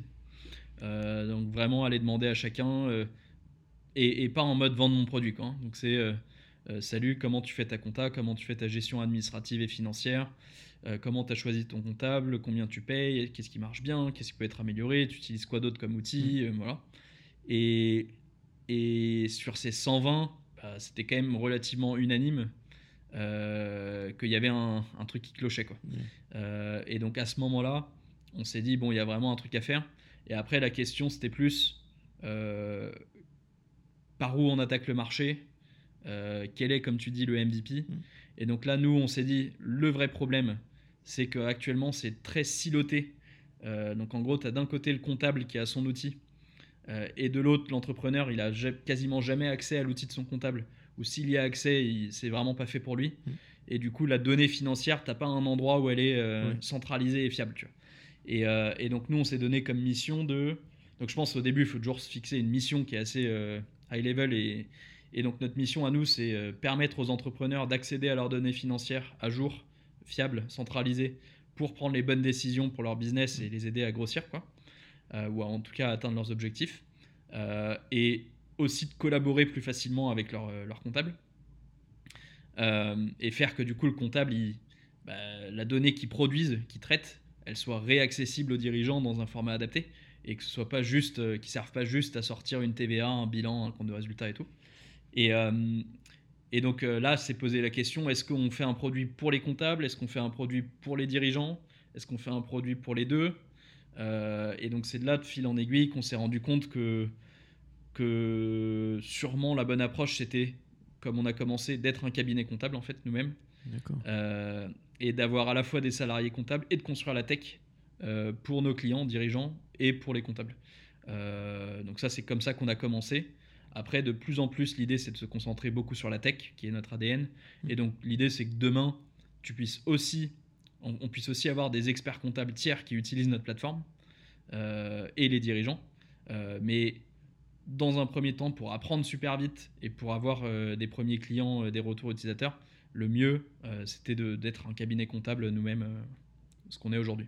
Ok, et du coup, comment tu crées un cabinet comptable? Enfin, genre, tu, enfin, est-ce que, enfin, est-ce qu'il y a des démarches particulières à faire, enfin plus qu'une autre entreprise, enfin je, m'en doute, mais mais comment euh, Ouais, tout à fait. Enfin, est-ce que à quel point c'est difficile et du coup comment, euh, enfin, du coup tu te disais, tu, tu enfin vous recrutez des, vous cherchez des, à recruter des comptables du coup au début et vous, comment vous commencez euh, à alors, à, signer des clients, disons. C'est une profession, c'est une profession qui effectivement est réglementée en France, l'expertise comptable. donc le premier, enfin la première chose qu'on a fait, dû faire, c'est trouver un associé qui soit expert comptable. Euh, et du coup, il se trouve que pour notre structure d'investissement, on avait changé deux, trois fois d'expert comptable, on n'était jamais satisfait. Et le troisième, on était satisfait. Mmh. Et euh, lui, il venait de se mettre à son compte, genre euh, neuf mois avant qu'on ait la discussion avec lui. Et il était à peu près notre âge. Euh, il a passé deux ans aux États-Unis. Du coup, il a vraiment le sens du client, euh, le client est Mhm. roi. Il utilisait des outils relativement euh, modernes et techno euh, par rapport à la moyenne des experts comptables. Euh, et il, il croyait à la même vision que nous. Et du coup, on a décidé de s'associer ensemble avec lui. Et que lui s'occupe de la partie plus euh, expertise comptable. Et que nous, on s'occupe plus de la partie tech, plateforme. Et donc, c'est à partir de là qu'on a. bah, D'abord, on s'est donné comme objectif côté tech de pouvoir migrer. Donc, lui, il, avait, il était tout seul, hein, son cabinet il était tout seul, il avait 40 clients. de pouvoir migrer. Donc, notre MVP, c'était de dire il faut qu'on puisse migrer ces 40 clients des outils que lui, il utilise aujourd'hui vers notre plateforme. Euh, et alors là, euh, je dois dire que mes associés tech, ils, ont, ils, ils se sont donnés, ils ont été assez rapides. Euh, Quentin, notre CTO, il allait devenir papa en mars, du coup, il s'est donné comme un fou pour, euh, Oh. pour sortir le truc avant mars, en tout cas le MVP. Et, euh, et du coup, on a, on, a, on a réussi à migrer les 40 clients en janvier-février. Euh, donc euh, à peu près 5 mois après avoir commencé euh, à coder. Quoi. Et derrière, bah, l'idée, ça a été de... On a les premiers salariés comptables qui sont arrivés en janvier pour servir les clients. Et puis de fil en aiguille, là, ça a vraiment bien grossi. Euh, on a des premiers commerciaux qui sont arrivés en mars. Et, euh, et donc aujourd'hui, on a euh, à peu près 500 clients. Wow. Donc ça a vraiment bien grossi depuis le mois de janvier. On a embauché beaucoup de comptables euh, parce qu'il y a vraiment ce côté, euh, euh, il faut que le service client soit excellent. Mhm. C'est le, le truc. tu, tu, tu peux pas te permettre de te planter sur ta compta, donc il faut vraiment que si tu as une question, on soit là pour y répondre. Et puis c'est nous qui tenons ta compta, donc on engage notre responsabilité là-dessus. Donc ça c'est vraiment un truc bah, un peu sur les, les- dans les mêmes valeurs qu'il y avait chez Price Match. hein. Le client est vraiment roi. Mm. Euh, ce qu'on a peut-être de nouveau comparé à, à Price Match, et c'est ce qu'on a, c'est intéressant, c'est ce qu'on a appris de Booking. Euh, je pense qu'on a beaucoup plus le côté data driven. Euh, chez Price Match, ça jouait quand même beaucoup à l'intuition de euh, je pense que telle fonctionnalité c'est ce qu'il faut. Mm. voilà. Et là, on a, avec Booking, on a appris à vraiment tout bien traquer, tout bien mesurer, faire les bonnes hypothèses et bien mesurer ensuite si l'hypothèse est validée, invalidée ou pas. On est une boîte qui est beaucoup plus product-led que l'était Price Match, qui était très business-led. C'était vraiment euh, les sales qui disaient Moi, il me faut telle fonctionnalité pour signer telle chaîne hôtelière, et puis euh, on va lui faire. quoi. Euh, là où maintenant, le but, c'est que comme chez Booking, ce soit vraiment le product manager, qui soit le mini CEO, qui réfléchisse à quels sont les besoins. Mais donc voilà, ouais, c'est comme ça qu'on a, qu'on a, qu'on a lancé l'aventure Penny. Wow, ok. Et du coup, donc vous avez, pareil, vous avez levé des fonds. Enfin, pour l'instant, vous en, vous en êtes, enfin, vous en êtes où au niveau de ça Alors, ça, a été, ça a été beaucoup plus vite hein, que Price Ouais. Match. Euh, alors déjà, on a identifié les besoins et, et, euh, le, ce que devait être le MVP beaucoup plus rapidement. Oui. Euh, on a tout de suite embauché des personnes relativement expérimentées plutôt que de prendre que des stagiaires comme on avait fait chez Price Match. Et, et du coup, ça a été plus vite. Il se trouve aussi que effectivement, les investisseurs, une fois que tu as vendu une première boîte, ils te font quand même beaucoup plus confiance. Euh, ils se disent c'est une équipe qui sait bien travailler ensemble. Mm. Euh, si un jour il faut faire des négos, revendre la boîte, ils sauront faire. Euh, et donc on a, on a des investisseurs. C'était pas forcément prévu de lever des fonds tout de suite parce qu'on avait aussi de quoi nous mettre Oui. nos propres sous pour lancer la machine. Et on a, il se trouve qu'on a, qu'on a parlé pas mal avec donc David euh, chez Global Founders Capital, GFC un peu par hasard et euh, que lui du coup je enfin moi quand je faisais ma recherche utilisateur là quand j'ai parlé avec mes 120 euh, dirigeants Mm. j'essayais quand même de parler aussi avec David à peu près toutes les 2-3 semaines pour lui dire bah voilà ce que j'ai appris sur le marché et moi j'estime que entre guillemets le, le feedback ou l'appétit d'un investisseur ça fait partie de ta market research quoi. Euh, Ouais. C'est quand même important et puis lui il voit il passe sa journée à voir des boîtes et tout et au bout d'un moment David il m'a dit bah moi j'ai l'impression que vous avancez super vite les gars euh, qu'il y a effectivement un pain point à marcher. Et puis il m'avait aussi lui fait des intros à toutes les boîtes de son portefeuille et qui lui ont fait des retours que oui, il y avait des, tu vois, c'était pas fluide la compta euh, chez elle. Et du coup, à un moment, il a dit bah moi je suis chaud pour, pour investir. Et nous, on a dit bah c'est pas forcément le plan à la base parce qu'on a des, des sous aussi à mettre, Euh, mais euh, il nous a convaincu qu'en levant plus de sous, euh, on pouvait aller plus vite et que euh, c'était une belle opportunité. Et le, enfin, ce qui compte vraiment, c'est euh, la taille du gâteau à la fin, plus que combien tu as du gâteau. quoi. et du coup, du coup, on a fait une levée de fonds effectivement donc de 3 millions d'euros au, mois de, au mois de janvier, juste avant de lancer l'offre ce qui est un peu un luxe quand même de d'avoir fait sa boîte avant quoi et, euh, et, euh, et, puis voilà. Et là, on est en train de, de, de, de, bosser sur une nouvelle levée de fonds parce que effectivement la, la, boîte a bien grossi euh, et, et qu'on voit qu'il y a vraiment une, une, vraie opportunité sur le marché et que il faut vraiment investir très massivement côté tech produit pour devenir ce premier outil qui centralise vraiment toutes les données financières d'une boîte. Euh, donc, on, ce que, ce j'utilise comme terme en ce moment là en interne, c'est être l'operating system financier euh, des TPE PME, euh, qui n'existe pas vraiment aujourd'hui quoi. Et, et, pourtant, ça existe aux États-Unis. Ah Il y a une boîte qui s'appelle QuickBooks qui fait ça aux États-Unis. Tu as une boîte qui fait ça en Asie qui s'appelle Xero.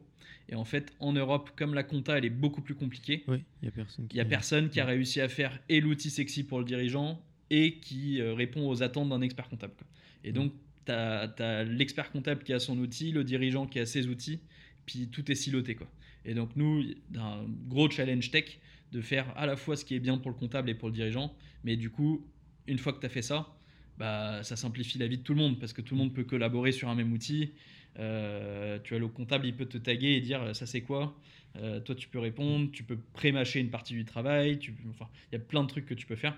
Et ça fait que surtout, à tout moment, toi, tu peux voir la donnée qui est entre guillemets certifiée par ton comptable, qui est fiable. Euh, et donc, ouais, c'est vraiment ça l'idée de Penny aujourd'hui. Ok.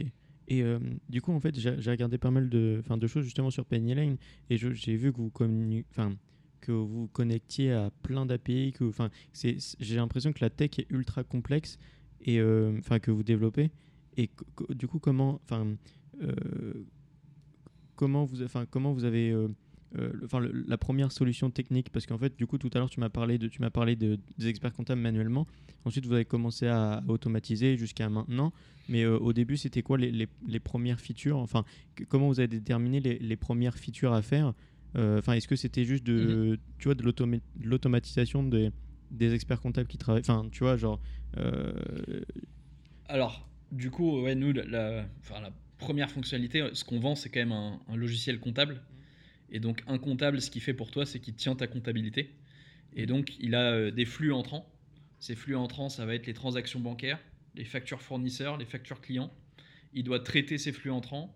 Après, il doit euh, les matcher, donc dire telle facture, elle correspond à telle transaction. et avec les traitements qu'il fait, ça génère des écritures comptables. Et ces écritures comptables, elles viennent elles-mêmes alimenter des déclarations fiscales, que vont être la déclaration de TVA, le bilan, le compte de résultat et autres. Euh, et donc, il y a, le travail, c'est ça, c'est récupérer les données, les traiter, euh, et ensuite euh, savoir les compiler de la manière dont il faut pour sortir les, les, bons chiffres dans les bonnes cases, dans les déclarations obligatoires à sortir. Euh, et donc nous, notre premier, euh, enfin le, socle, le premier squelette qu'on a construit, c'est l'outil qui permet de euh, traiter les données, des, traiter des flux. Hmm. Donc en gros que tu aies une facture d'un côté et que toi tu sois capable de dire cette facture c'est tel fournisseur, tel montant, tel taux de TVA, et que ce truc-là, ça génère les bonnes écritures comptables. Ça c'est le premier. Et, et, ensuite que ces, bonnes, ces écritures comptables, elles viennent remplir de la bonne façon euh, chaque case de la déclaration de TVA. Donc le premier truc qu'on a sorti, c'était ça, sans aucune automatisation du coup. Euh, juste un truc qui permette à un comptable euh, avec une expertise métier de, de, venir saisir des flux, que ce soit des flux de factures, des flux bancaires, et de venir vérifier que ça remplissait bien les bonnes cases de la TVA et tout c'est très compliqué. Donc euh, ça a l'air simple comme ça. Ah le problème, c'est que l'administration fiscale française euh, euh, a décidé de, faire que ce soit compliqué. Et donc, pour que tu aies les bons chiffres dans la bonne case de TVA, ça, c'est des, centaines et des centaines d'itérations et de tests de faire qu'on on sort la donnée d'un logiciel comptable, on l'upload chez nous, et les comptables vont venir checker, faire des, retours aux, devs pour dire non, là tel truc, telle écriture, elle n'est pas bien euh, prise en compte, euh, elle va pas dans la bonne case, euh, etc. etc. Euh, donc très concrètement, là, c'était un travail de dev d'architecture. Euh, Quentin, notre CTO, il s'est plongé euh, dans le, le code de la TVA euh, pour comprendre comment euh, marchait la compta et comment tu remplissais une déclaration de TVA et tout. La deuxième brique qu'on a rajoutée, c'est la partie automatisation, enfin récupération plus automatisée des flux. Parce que si tu n'as pas de flux, tu peux pas faire de traitement. Donc c'est un peu con. C'est un outil pour faire du traitement, mais que tu n'as pas la, la donnée qui rentre, c'est bête. Et du coup, euh, on- là, on a, on a regardé ce qui se faisait en termes de. Enfin, d'où venaient les flux de nos clients. Euh, tous nos clients, ils ont des comptes en banque. Et donc là, on s'est euh, connecté nous-mêmes, soit directement aux API des banques, soit euh, on est passé par des prestataires. Maintenant, tu as des prestataires qui, qui, eux se connectent aux API des banques et qui te vendent une sorte de hub de, de connectivité. Euh, on a fait de la connectivité euh, typiquement à Google Drive parce qu'il y a plein de gens qui stockent leurs factures sur leur Drive. On a fait tout ce qui est forward email pour forwarder des factures, ce genre de choses. Euh, donc ça c'est ce qu'on a shippé. On a fait Stripe parce que plein de gens encaissent via Stripe. Donc voilà. Et donc ça c'est vraiment ce qu'on a shippé en, en janvier-février. Après 5 mois, c'était ça. Euh, et depuis janvier-février, on a énormément investi sur euh, l'automatisation euh, du traitement comptable et sur savoir gérer des cas de figure plus compliqués côté comptable. Euh, et ensuite, on a beaucoup investi sur les outils de révision comptable. Donc en fait, la- le comptable, il va tenir la compta, mais à la fin, avant de cliquer sur déclarer ma TVA, il faut qu'il puisse vérifier euh, que tout est cohérent. Et ça, parce qu'il engage sa responsabilité notamment. Ça. Et ça, euh, c'est des outils métiers très compliqués, Mm. euh, dont le dirigeant, pour le coup, se fout, à part qu'il a envie que sa TVA soit correcte, sinon il va avoir des soucis. Et donc, ouais, ça, ça, on a investi beaucoup là-dessus. Et donc, aujourd'hui, très concrètement, tu as à peu près 40% des factures qui rentrent dans Penny Lane, qui sont... Alors, on a toujours un check manuel et humain sur 100%, mais tu en as 40% qui sont entièrement saisis automatiquement et où l'humain, tout ce qu'il vient dire, c'est euh, tout est correct, je valide. Ouais. Euh, et tu as aussi euh, un grand nombre des transactions bancaires qui rentrent dans Penny Lane qui sont pareil traitées de façon 100% automatisée parce qu'on reconnaît automatiquement dans le libellé tel truc et qu'on sait que quand il y a marqué URSAF, ça va dans le, dans le compte comptable sécurité sociale et qu'il faut passer telles écritures, etc. quoi. Donc ouais, ça, ça, on a beaucoup avancé là-dessus. Et là, on est en train de... Alors déjà, l'équipe technique, elle grossit quand même euh, significativement. Euh, ce qu'on a shippé en janvier-février, c'était Quentin, Thierry et Tancred, mes trois cofondateurs tech, euh, qui ont bossé dessus. Euh, Aujourd'hui, l'équipe tech, c'est 15 personnes. Et l'idée, c'est que ce soit une quarantaine de personnes dans 6 mois. Et du coup, les nouveaux efforts tech, tu vas en avoir beaucoup côté dirigeant. Euh, on a sorti là notamment un éditeur de factures euh, qui permet maintenant de faire tes factures. On a sorti, on sort, on annonce la semaine prochaine la possibilité de payer tes factures fournisseurs via Conto depuis Penny Lane. Donc tu vas pouvoir maintenant euh, bah, déclencher des paiements depuis chez nous. Euh, et il y a toute la partie visualisation de tes données financières sur Ouais. lequel on est encore très très faible. Euh, on s'est concentré pour l'instant sur avoir les bonnes données financières de base fiables euh, qui vont venir alimenter des, des dashboards parce que le dashboard s'il est très joli mais qu'il n'est pas à jour ou qu'il n'est pas fiable il sert pas à grand chose du coup on s'est concentré sur avoir les bonnes données de facture fournisseur les bonnes données de facture client euh, notamment parce qu'elles passent vraiment par chez nous au cœur. Et, et dans un second temps là on va investir sur bah, te restituer cette donnée là de façon pertinente dans de, de la bonne visualisation. Euh, il y a tout un truc, enfin y y il y a beaucoup de trucs à faire. Et en parallèle, on va, on va continuer d'investir sur l'outil pour les comptables, euh, notamment pour que d'ici euh, quelques temps, euh, un peu n'importe quel cabinet d'expertise comptable en France puisse dire bah, moi j'ai envie de tenir la compta de mes clients sur Penny Lane. Trop bien. Ce qui est ça vraiment l'objectif final, Mm. c'est ce que, ce que fait QuickBooks aux États-Unis. C'est l'outil vraiment métier du comptable et en même temps l'outil de pilotage financier du dirigeant. Mais ça, c'est bah, aujourd'hui, l'outil il est tout à fait autonome pour nos comptables parce qu'ils sont salariés chez nous et qu'on peut leur dire tous les matins, bah, il y a tel bouton qui a changé de place, euh, tel truc qui a, qui a été corrigé, etc. Maintenant, quand c'est un cabinet comptable tiers, tu peux pas euh, lui donner un MVP. Euh, même si là, j'estime qu'on est au-dessus du MVP, tu dois lui donner un truc qui, qui Ouais, est stable. ouais. C'est vraiment stable le, le mot. Mm. Euh, et du coup, ça, on estime que d'ici euh, peut-être euh, euh, un an, euh, on va faire des premiers pilotes avant. Mais et on a déjà des cabinets comptables hein, qui, nous, qui nous contactent, qui nous disent Moi, j'ai envie d'utiliser Ouais, Penny Lane ouais. pour mes clients. Euh, mais ouais, d'ici un an, je pense qu'on sera en mesure d'onboarder vraiment euh, les cabinets. Tu as, un outil aujourd'hui qui est le leader chez les cabinets comptables qui s'appelle Cegid. Euh, Et du coup, l'idée, c'est de venir remplacer notamment Cegid. Quoi. Ok. Et donc du coup, donc si j'ai bien compris, donc du coup, l'avenir, l'avenir de, de Penny Lane, c'est en gros de, pour l'instant, euh, les comptables physiques qui, sont chez vous, euh, c'est euh, c'est entre guillemets des bêta-testeurs de, de Penny Lane le temps que tu, tu t'en transformes en solution stable. Et ensuite, c'est de transformer ça en une plateforme scalable entre guillemets où tous les, cabinets d'experts comptables puissent utiliser Penny Lane directement et que du coup, toi, tu n'aies plus de, de, de comptable chez toi directement en fait, que ça devienne vraiment une plateforme, c'est ça? Alors, c'est, c'est, je sais pas si. Enfin, l'idée, c'est qu'à terme, Ouais. euh, tu, en tant que dirigeant, tu pourras soit tu pourras utiliser déjà, si tu le veux, le logiciel tout seul euh, de gestion administrative financière Ah sans la compta. Donc, d'accord. pour faire tes factures, clients, Ouais. encaisser, payer tes fournisseurs, piloter ta trésor. Mm. Et ensuite, tu pourras venir rajouter euh, la brique comptable. Et la brique comptable, tu pourras soit choisir un expert comptable euh, Penny Lane, soit prendre un expert comptable tiers euh, qui utilise Penny Lane. Quoi. Wow, c'est gigantesque. Ok. Putain. Et, euh, Et, et- ouais. et l'idée, c'est c'est bien sûr aussi, c'est que si tu as toute cette donnée financière structurée, euh, on puisse permettre à tout plein d'acteurs de venir proposer des services à valeur ajoutée euh, sur un équivalent d'un App Store un peu. Mm.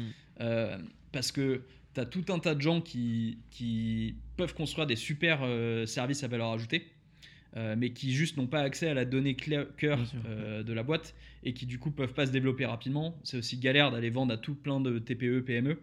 Euh, c'est un peu comme chez les hôtels, hein, où tu as plein de gens qui veulent faire des, des- des outils pour les hôteliers, mais souvent qui ont besoin de la donnée de réservation qui est dans le logiciel un peu euh, moisi euh, dont je te parlais avant, qu'on essayait d'aller récupérer nous. Euh, bah, L'idée, c'est de pouvoir exposer cette donnée via des API, bien sûr, avec l'accord du client, mais que le client puisse dire bah, j'ai envie d'ajouter tel service, tel service. Je te donne un exemple, mais on a un éditeur de facture. Au moment où tu édites une facture, on peut très bien te dire veux-tu prendre une assurance contre le, le risque de non-paiement de ta facture? Veux-tu faire de la facturage? Clique ici. Tu as une facture qui n'a pas été payée, qui est en retard Clique ici pour faire du recouvrement. Euh, je vois que tu n'as plus trop de trésorerie. Clique ici pour recevoir des offres de crédit. Euh, et normalement, les offres de crédit que je peux, moi je peux te donner, elles sont beaucoup plus fiables que n'importe qui parce que j'ai ta donnée à jour, euh, complète.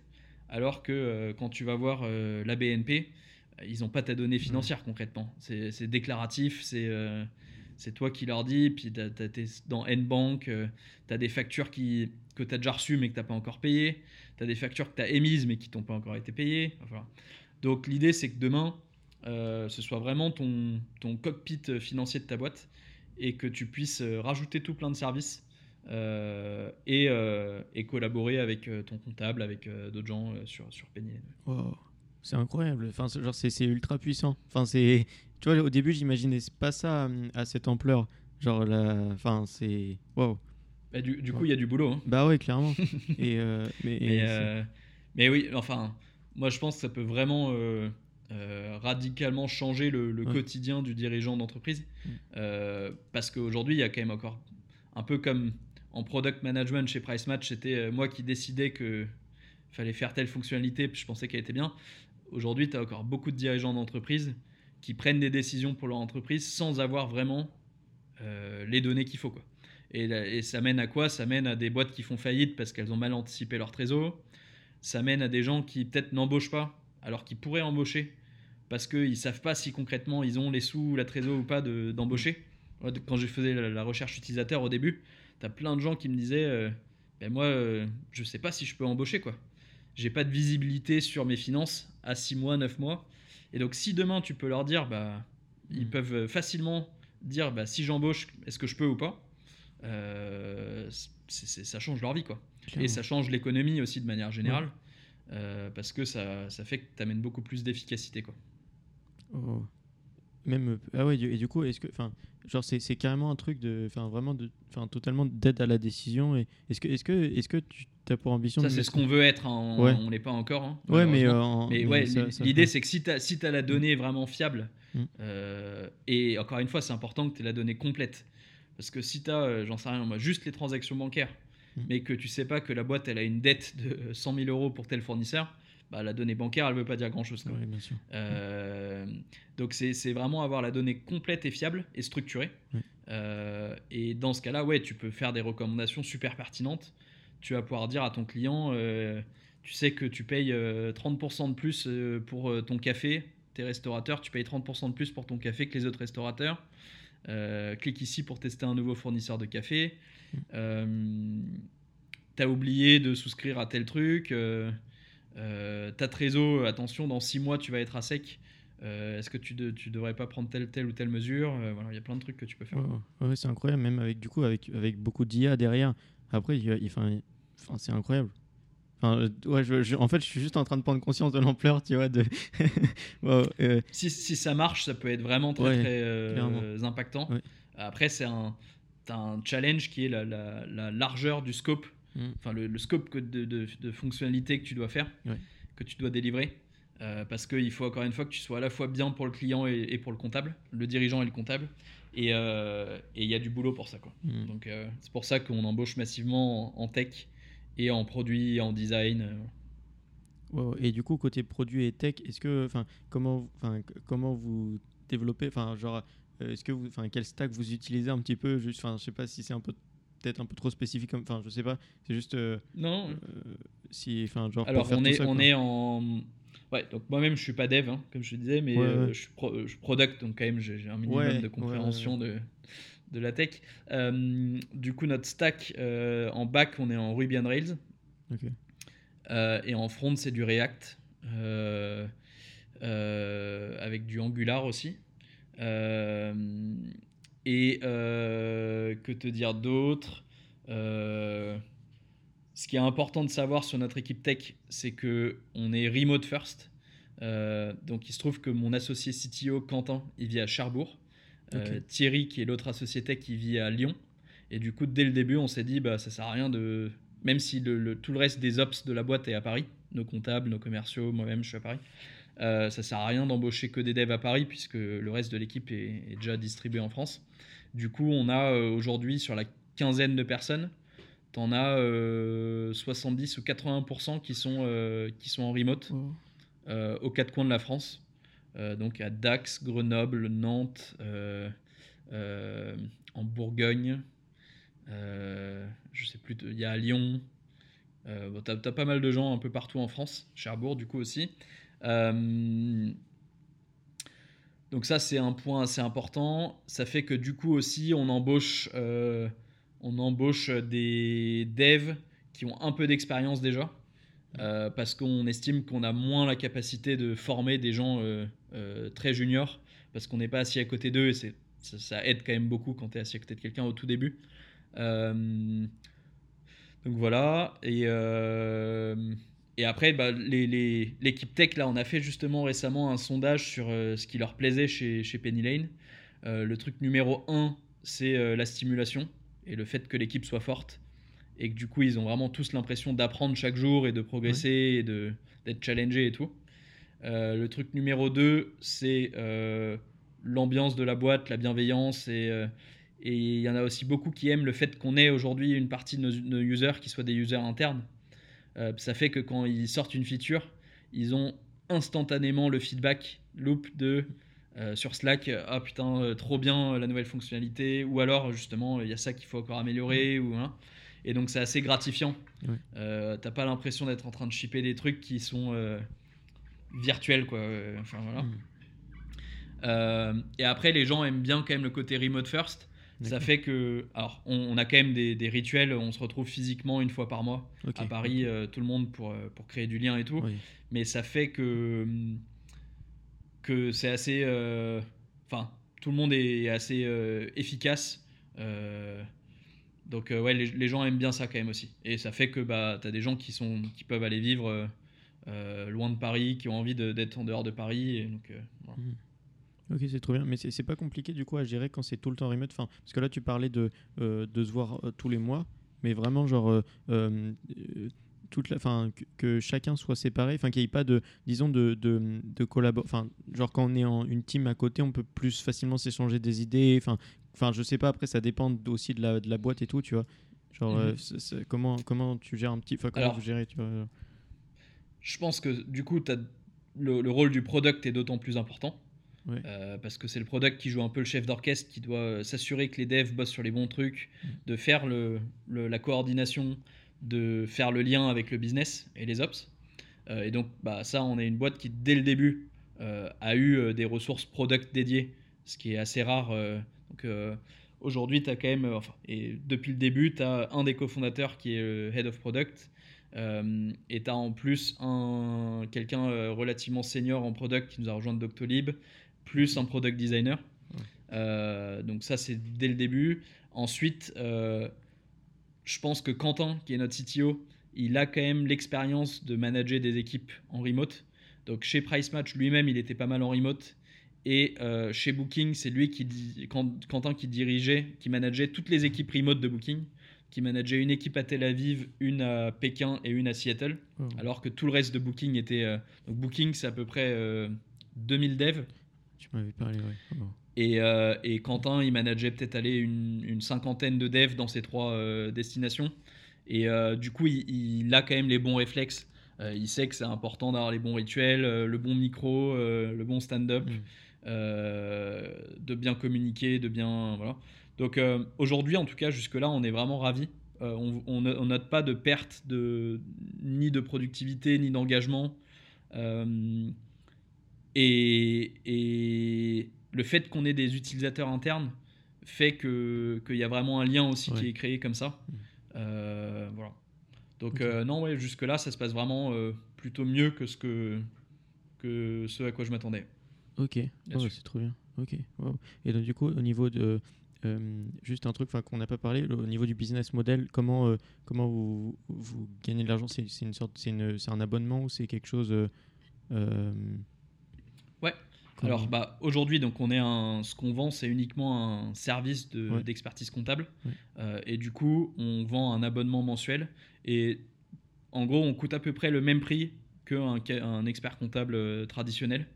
Euh, donc on, on, se distingue vraiment sur la valeur que nos clients ils en retirent. on n'est pas du tout en train de dire on est dix fois moins cher que ton comptable actuel. Euh, et c'est pas non plus ce que les gens cherchent parce que c'est un truc où tu as envie que ce soit bien fait, mm. euh, d'avoir des réponses dès que, dès que tu as un souci. Et, euh, et, donc, du coup, nous, notre valeur, c'est vraiment, enfin, notre, proposition, c'est vraiment de dire tu vas payer la mm. même chose, mais maintenant, la compta, c'est plus juste un truc qui sort ta TVA, ton bilan et tout. C'est un truc qui te permet de piloter financièrement ta boîte. Quoi. donc, et d'avoir quelqu'un qui, qui parle le même langage que toi, qui, qui est là pour te répondre et tout. Donc ça, c'est le, modèle actuel. Et ce tarif, il va dépendre de, la taille de ta boîte, de l'activité de ta boîte. On n'a pas de pricing public sur notre site, tout simplement parce qu'il y a trop de facteurs euh, qui impactent le coût pour nous de tenir ta compta. Euh, typiquement, je sais pas moi, si tu es un e-commerçant, euh, si tu vends que en France ou si tu vends aussi à l'étranger, ça va avoir des gros impacts comptables et donc des coûts supplémentaires pour nous. si tu vends sur 10 plateformes, on n'a pas encore nous d'API, on va devoir aller récupérer tes ventes avec la TVA par pays, par taux de TVA sur euh, Shopify, Amazon, euh, la Fnac, ouais, Cdiscount et je sais pas quoi. Euh, beaucoup plus de boulot pour nous. Mm. Si tu as un commissaire au compte, c'est beaucoup plus de boulot pour nous. si par contre tu fais, es sur Conto uniquement, tu factures sur, tu, encaisses par Stripe, tu fais Stripe billing pour ta facturation, on est en API. Et là, bah là, on va pouvoir se mettre un peu moins cher parce que un peu moins de boulot pour nous. Euh, donc c'est pour ça qu'on n'a pas de, prix public euh, et que ça dépend et que nos, chaque client qui bosse avec nous, on va vraiment prendre le soin de comprendre son stack euh, financier et ses enjeux comptables et fiscaux pour bien proposer un, tarif qui soit juste. et demain, pour le coup, on va se mettre à vendre bah, du SaaS tout seul. Donc là, ce sera un pricing plus SaaS. et demain, après-demain, tu auras le SaaS et tu auras l'expert comptable. Et donc ça, l'idée, c'est que le comptable, il paiera un peu, le client, il paiera un peu. Bon, et ça, c'est pas encore défini. Euh. Et du coup, donc, euh, par rapport à ça, au business model top. Euh, et, du coup, j'ai aussi une, question. Comment, enfin, par rapport au, début, en fait, là, je suis en train de voir progressivement, au fur et à mesure que tu me parles, la complexité énorme du truc. Comment tu te dis, ouais, on, y, enfin, on, va dedans. Comment, comment tu arrives à, à, dire, on va réussir à, relever ces, ces problématiques? Enfin, surtout au début, en fait, parce que ça paraît d'être tellement un truc gigantesque toutes les, par exemple, tu parlais tout à l'heure que euh, juste au niveau de la TVA, etc., la complexité de comprendre la TVA, la complexité de, de, toute l'administration, etc. Enfin, tous les, tu vois, genre, euh, enfin, comment tu dis, enfin, tu vois, comment, comment tu, tu vois ce, ce, ce, gros, ce gros défi et comment tu y vas en fait euh, donc, tu veux dire au moment de se lancer ou, Bah ouais, déjà au moment de se lancer et même maintenant en fait, quand as, genre tout de suite, tu as toute cette vision là, comment tu fais genre pour euh, euh, enfin réussir à, on va dire à, décomposer un petit peu? Parce qu'en fait genre enfin je sais pas moi personnellement souvent j'ai un gros projet je me dis ah c'est génial et je fonce à fond dedans et en fait je me, je me, perds parce que je veux faire juste la version enfin tu vois ce que je veux dire c'est une erreur de débutant mais, mhm. mais tu vois comment tu fais pour garder toujours cette, cette, grande vision que tu as mais réussir un petit peu à segmenter avancer euh, pas par pas, tu vois ce que je veux dire sans, Ouais. Bah alors c'est, le job de nos product managers. Hein. Ouais. C'est vraiment le et c'est ce que j'ai découvert chez Booking, chez, chez Price Match, on n'avait pas de product manager et euh, du coup c'était un peu euh, on fonçait quoi. Mm. mais enfin pour le coup après avoir vu Booking, je, je vois une grosse valeur à d'une part bien prioriser et puis bien valider tes hypothèses, mm. essayer de, de ranker tes hypothèses pour avancer dans le bon ordre, dans le bon timing et tout. Euh, et ce que je peux dire du coup, c'est qu'on essaye bah, toujours de bien équilibrer l'effort qu'on met soit côté comptable, soit côté dirigeant.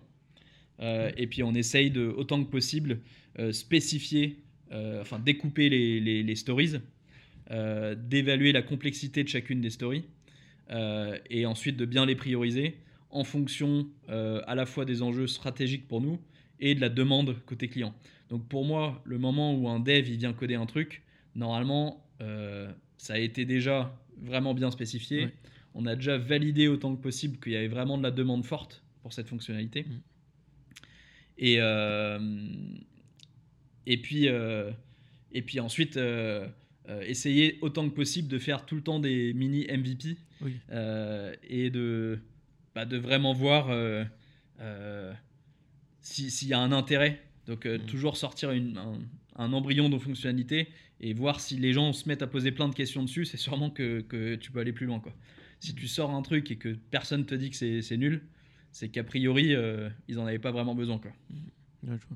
Et euh, du coup, c'est quoi ton, c'est quoi vraiment ton ambition à terme avec Penny Est-ce que tu, tu, te dis dans deux ans, j'aimerais bien revendre? Est-ce que tu te dis, je vais en faire un GAFA européen? Est-ce que tu, tu vois ce que je veux dire? Un peu tes, Ouais, alors c'est vraiment plus le GAFA européen euh, et c'est aussi euh, un des facteurs que les investisseurs euh, apprécient. Mm. C'est qu'ils se disent bon, ils ont vendu leur première boîte, du coup ils sont pas, ils vont pas accepter la première offre venue pour, pour vendre Penny Lane. Et effectivement, nous notre ambition c'est cette fois de faire vraiment un géant. Bah, comme tu dis, GAFA européen si tu veux quoi. Mm. c'est vraiment ça l'ambition quoi. Donc et je pense que tu as, tellement à faire et tu peux avoir un, impact euh, vraiment significatif sur les, TPE, PME européennes. Donc l'ambition, elle est vraiment européenne mm. parce que justement, euh, dans d'autres géographies où la compta est plus simple, il y a déjà des acteurs qui font quand même plutôt bien le boulot. Et ces acteurs, donc l'américain QuickBooks et Xero australien ou, néo-zélandais, ils n'arrivent pas pour l'instant justement à rentrer sur le marché européen parce qu'ils essaient d'adapter des outils de compta d'autres pays à la compta mm. européenne qui est plus, plus compliquée. Et donc l'enjeu pour nous, c'est vraiment d'être le, le, leader européen sur ce, sur ce secteur. Oh, ok. Et euh, du coup, question plus fondamentale encore, euh, qu'est-ce qui te, enfin, pourquoi tu fais ce que tu fais? Est-ce que c'est un... tout à l'heure tu parlais un peu justement de l'adrénaline, l'adrénaline pardon et tout. Le... Euh, est-ce que c'est ça qui te pousse l'impact aussi que tu as Enfin, qu'est-ce qui, qu'est-ce qui vraiment te, te, pousse et que tu kiffes en fait en faisant ça alors, moi, ce que j'aime bien, c'est effectivement l'adrénaline. Ouais sentir tu vois, que tu as des challenges, que, que, ça bouge vite et tout. Euh, le fait de résoudre des problèmes. Euh, donc, quand on dit qu'on met le client au, centre, euh, quand tu reçois un mail d'un client qui te dit ça m'a vraiment changé ma vie, avant je savais pas si j'étais rentable ou pas, maintenant je sais si je suis rentable ou pas. Ça peut paraître basique, mais il y a beaucoup de gens qui, qui sont dans cette situation. Mm. Bah, ça, ça fait vraiment chaud au cœur. quoi. Donc je pense que c'est vraiment ça les, les deux trucs. Euh, et puis après, c'est l'aventure humaine. Euh, tu rencontres des gens, tu... enfin, le fait que, de sentir que tout le monde est dans le même bateau, que tout le monde euh, rame dans la même direction, c'est quand même, ça te donne une énergie qui est assez folle. Quoi. Donc je pense que c'est les trois trucs adrénaline, aventure humaine et, et, euh, et la sensation de résoudre des, des problèmes pour des gens, euh, en, en l'occurrence tes clients. Quoi. Oh, ok. Bah, super, bah, bah, merci beaucoup pour euh, tous ces partages-là. Est-ce que tu, tu veux rajouter quelque chose avant de finir? Est-ce que tu veux euh, partager quelque chose ou, ou juste. Enfin, J'ai pas euh, spécialement de, que- de, de, messages à faire passer. euh. Ouais, tu m'entends? Pas trop. Ok, c'est Laco qui a coupé. ok, je t'entends. Euh, Ouais, non, j'ai pas spécialement. euh, je sais pas si tu, tu as un truc d'habitude dont les gens parlent. Non, euh, sinon, euh, est-ce que tu, au niveau des livres, au niveau de, des expériences, est-ce que tu as, des- est-ce que as des choses que tu conseilles, ou même des documentaires, ou même des films, ou même, euh, tu vois, enfin, je sais pas, ce qui, qui, que qui t'ont plu, que, qui transmettent un message fort que toi t'aimes euh, alors, j'ai lu quelques livres, notamment sur le product coupe, management. Je plus. euh, quand j'étais à Amsterdam chez Booking, Euh, mais dont je ne me souviens plus du nom. Du coup, je vais te les envoyer, comme ça tu pourras, euh, Ok, quand tu Ouais, je en euh, les rajouter. Ok, Ouais, voilà, bah super. Ok, génial. Ok, euh, bah merci beaucoup. Euh, si du coup on, on veut te suivre, on est intéressé par Penny Lane et tout, euh, le, le site, est-ce que tu as des. De toute façon, je mettrai tout pareil en description, mais qu'est-ce Ouais, que. voilà, vous pouvez nous suivre. On a, on a notre blog, on a LinkedIn où on est assez actif. Et, et puis après, surtout, n'hésitez pas à venir, si ça vous intéresse, euh, demander une démo ou euh, postuler si jamais euh, il y en a qui, écoutent, qui nous écoutent, qui, qui peuvent être intéressés pour bosser chez nous. Quoi. Et euh, du coup, ouais, pour bosser chez toi, enfin c'est, euh, enfin chez vous, euh, du coup, euh, React, Ruby on Rails. euh, après, en, sinon en, en DB ou en, en DevOps peut-être, vous êtes sur AWS ou des choses comme ça? On est encore chez Heroku. Ok. Ok, Ouais. non mais c'est. Ok, cool, ok. Euh, ça marche. Bah ok, bah, de toute façon je mettrai tout ça en description et si les gens sont intéressés, ils, viendront et je pense qu'ils vont être intéressés parce que c'est vraiment, c'est vraiment stylé, il y a des beaux challenges et tout. Euh, du coup, bah, euh, merci beaucoup. Enfin, franchement, c'est, tu vois, c'est mon troisième podcast là seulement, et enfin, celui-là est fascinant. C'est celui-là, enfin, j'ai vraiment appris énormément de choses juste moi personnellement à travers ça. Donc, merci beaucoup d'avoir accepté et d'être venu euh, Bah, et, et d'avoir euh, bah, partagé tout ça en fait. Euh, donc euh, voilà, merci. Euh, et puis euh, bah voilà, on- c'est la, c'est la fin de cet épisode et du coup vous retrouvez tous les liens en description. Euh, merci, à bientôt dans un prochain épisode. Euh, C'était Rémi pour La Voix des Pirates. Salut et merci euh, Salut Arthur. Rémi, merci. Salut. Ciao. Et voilà, c'est déjà fini. J'espère que cet épisode vous a plu, que vous avez pu apprendre énormément de choses. Et j'aurais juste un petit service à vous demander. J'aimerais bien que vous partagiez cet épisode, mais pas à tout le monde. Non, non, non. Juste à une personne. On connaît tous une personne qui est passionnée par ça. On connaît tous une personne à qui ça peut apporter. Alors j'aimerais que vous partagiez et que vous aidez la personne que vous connaissez en lui partageant cet épisode. Ça permettra d'aider considérablement le podcast. Si vous ne l'avez pas fait, n'oubliez pas de noter euh, aussi le podcast et de mettre un commentaire, ça ferait ultra plaisir. Je vous remercie et j'espère sincèrement que ça vous a apporté énormément. Et puis bah, je vous dis à très bientôt pour un prochain épisode. C'était Rémi pour La Voix des Pirates. Salut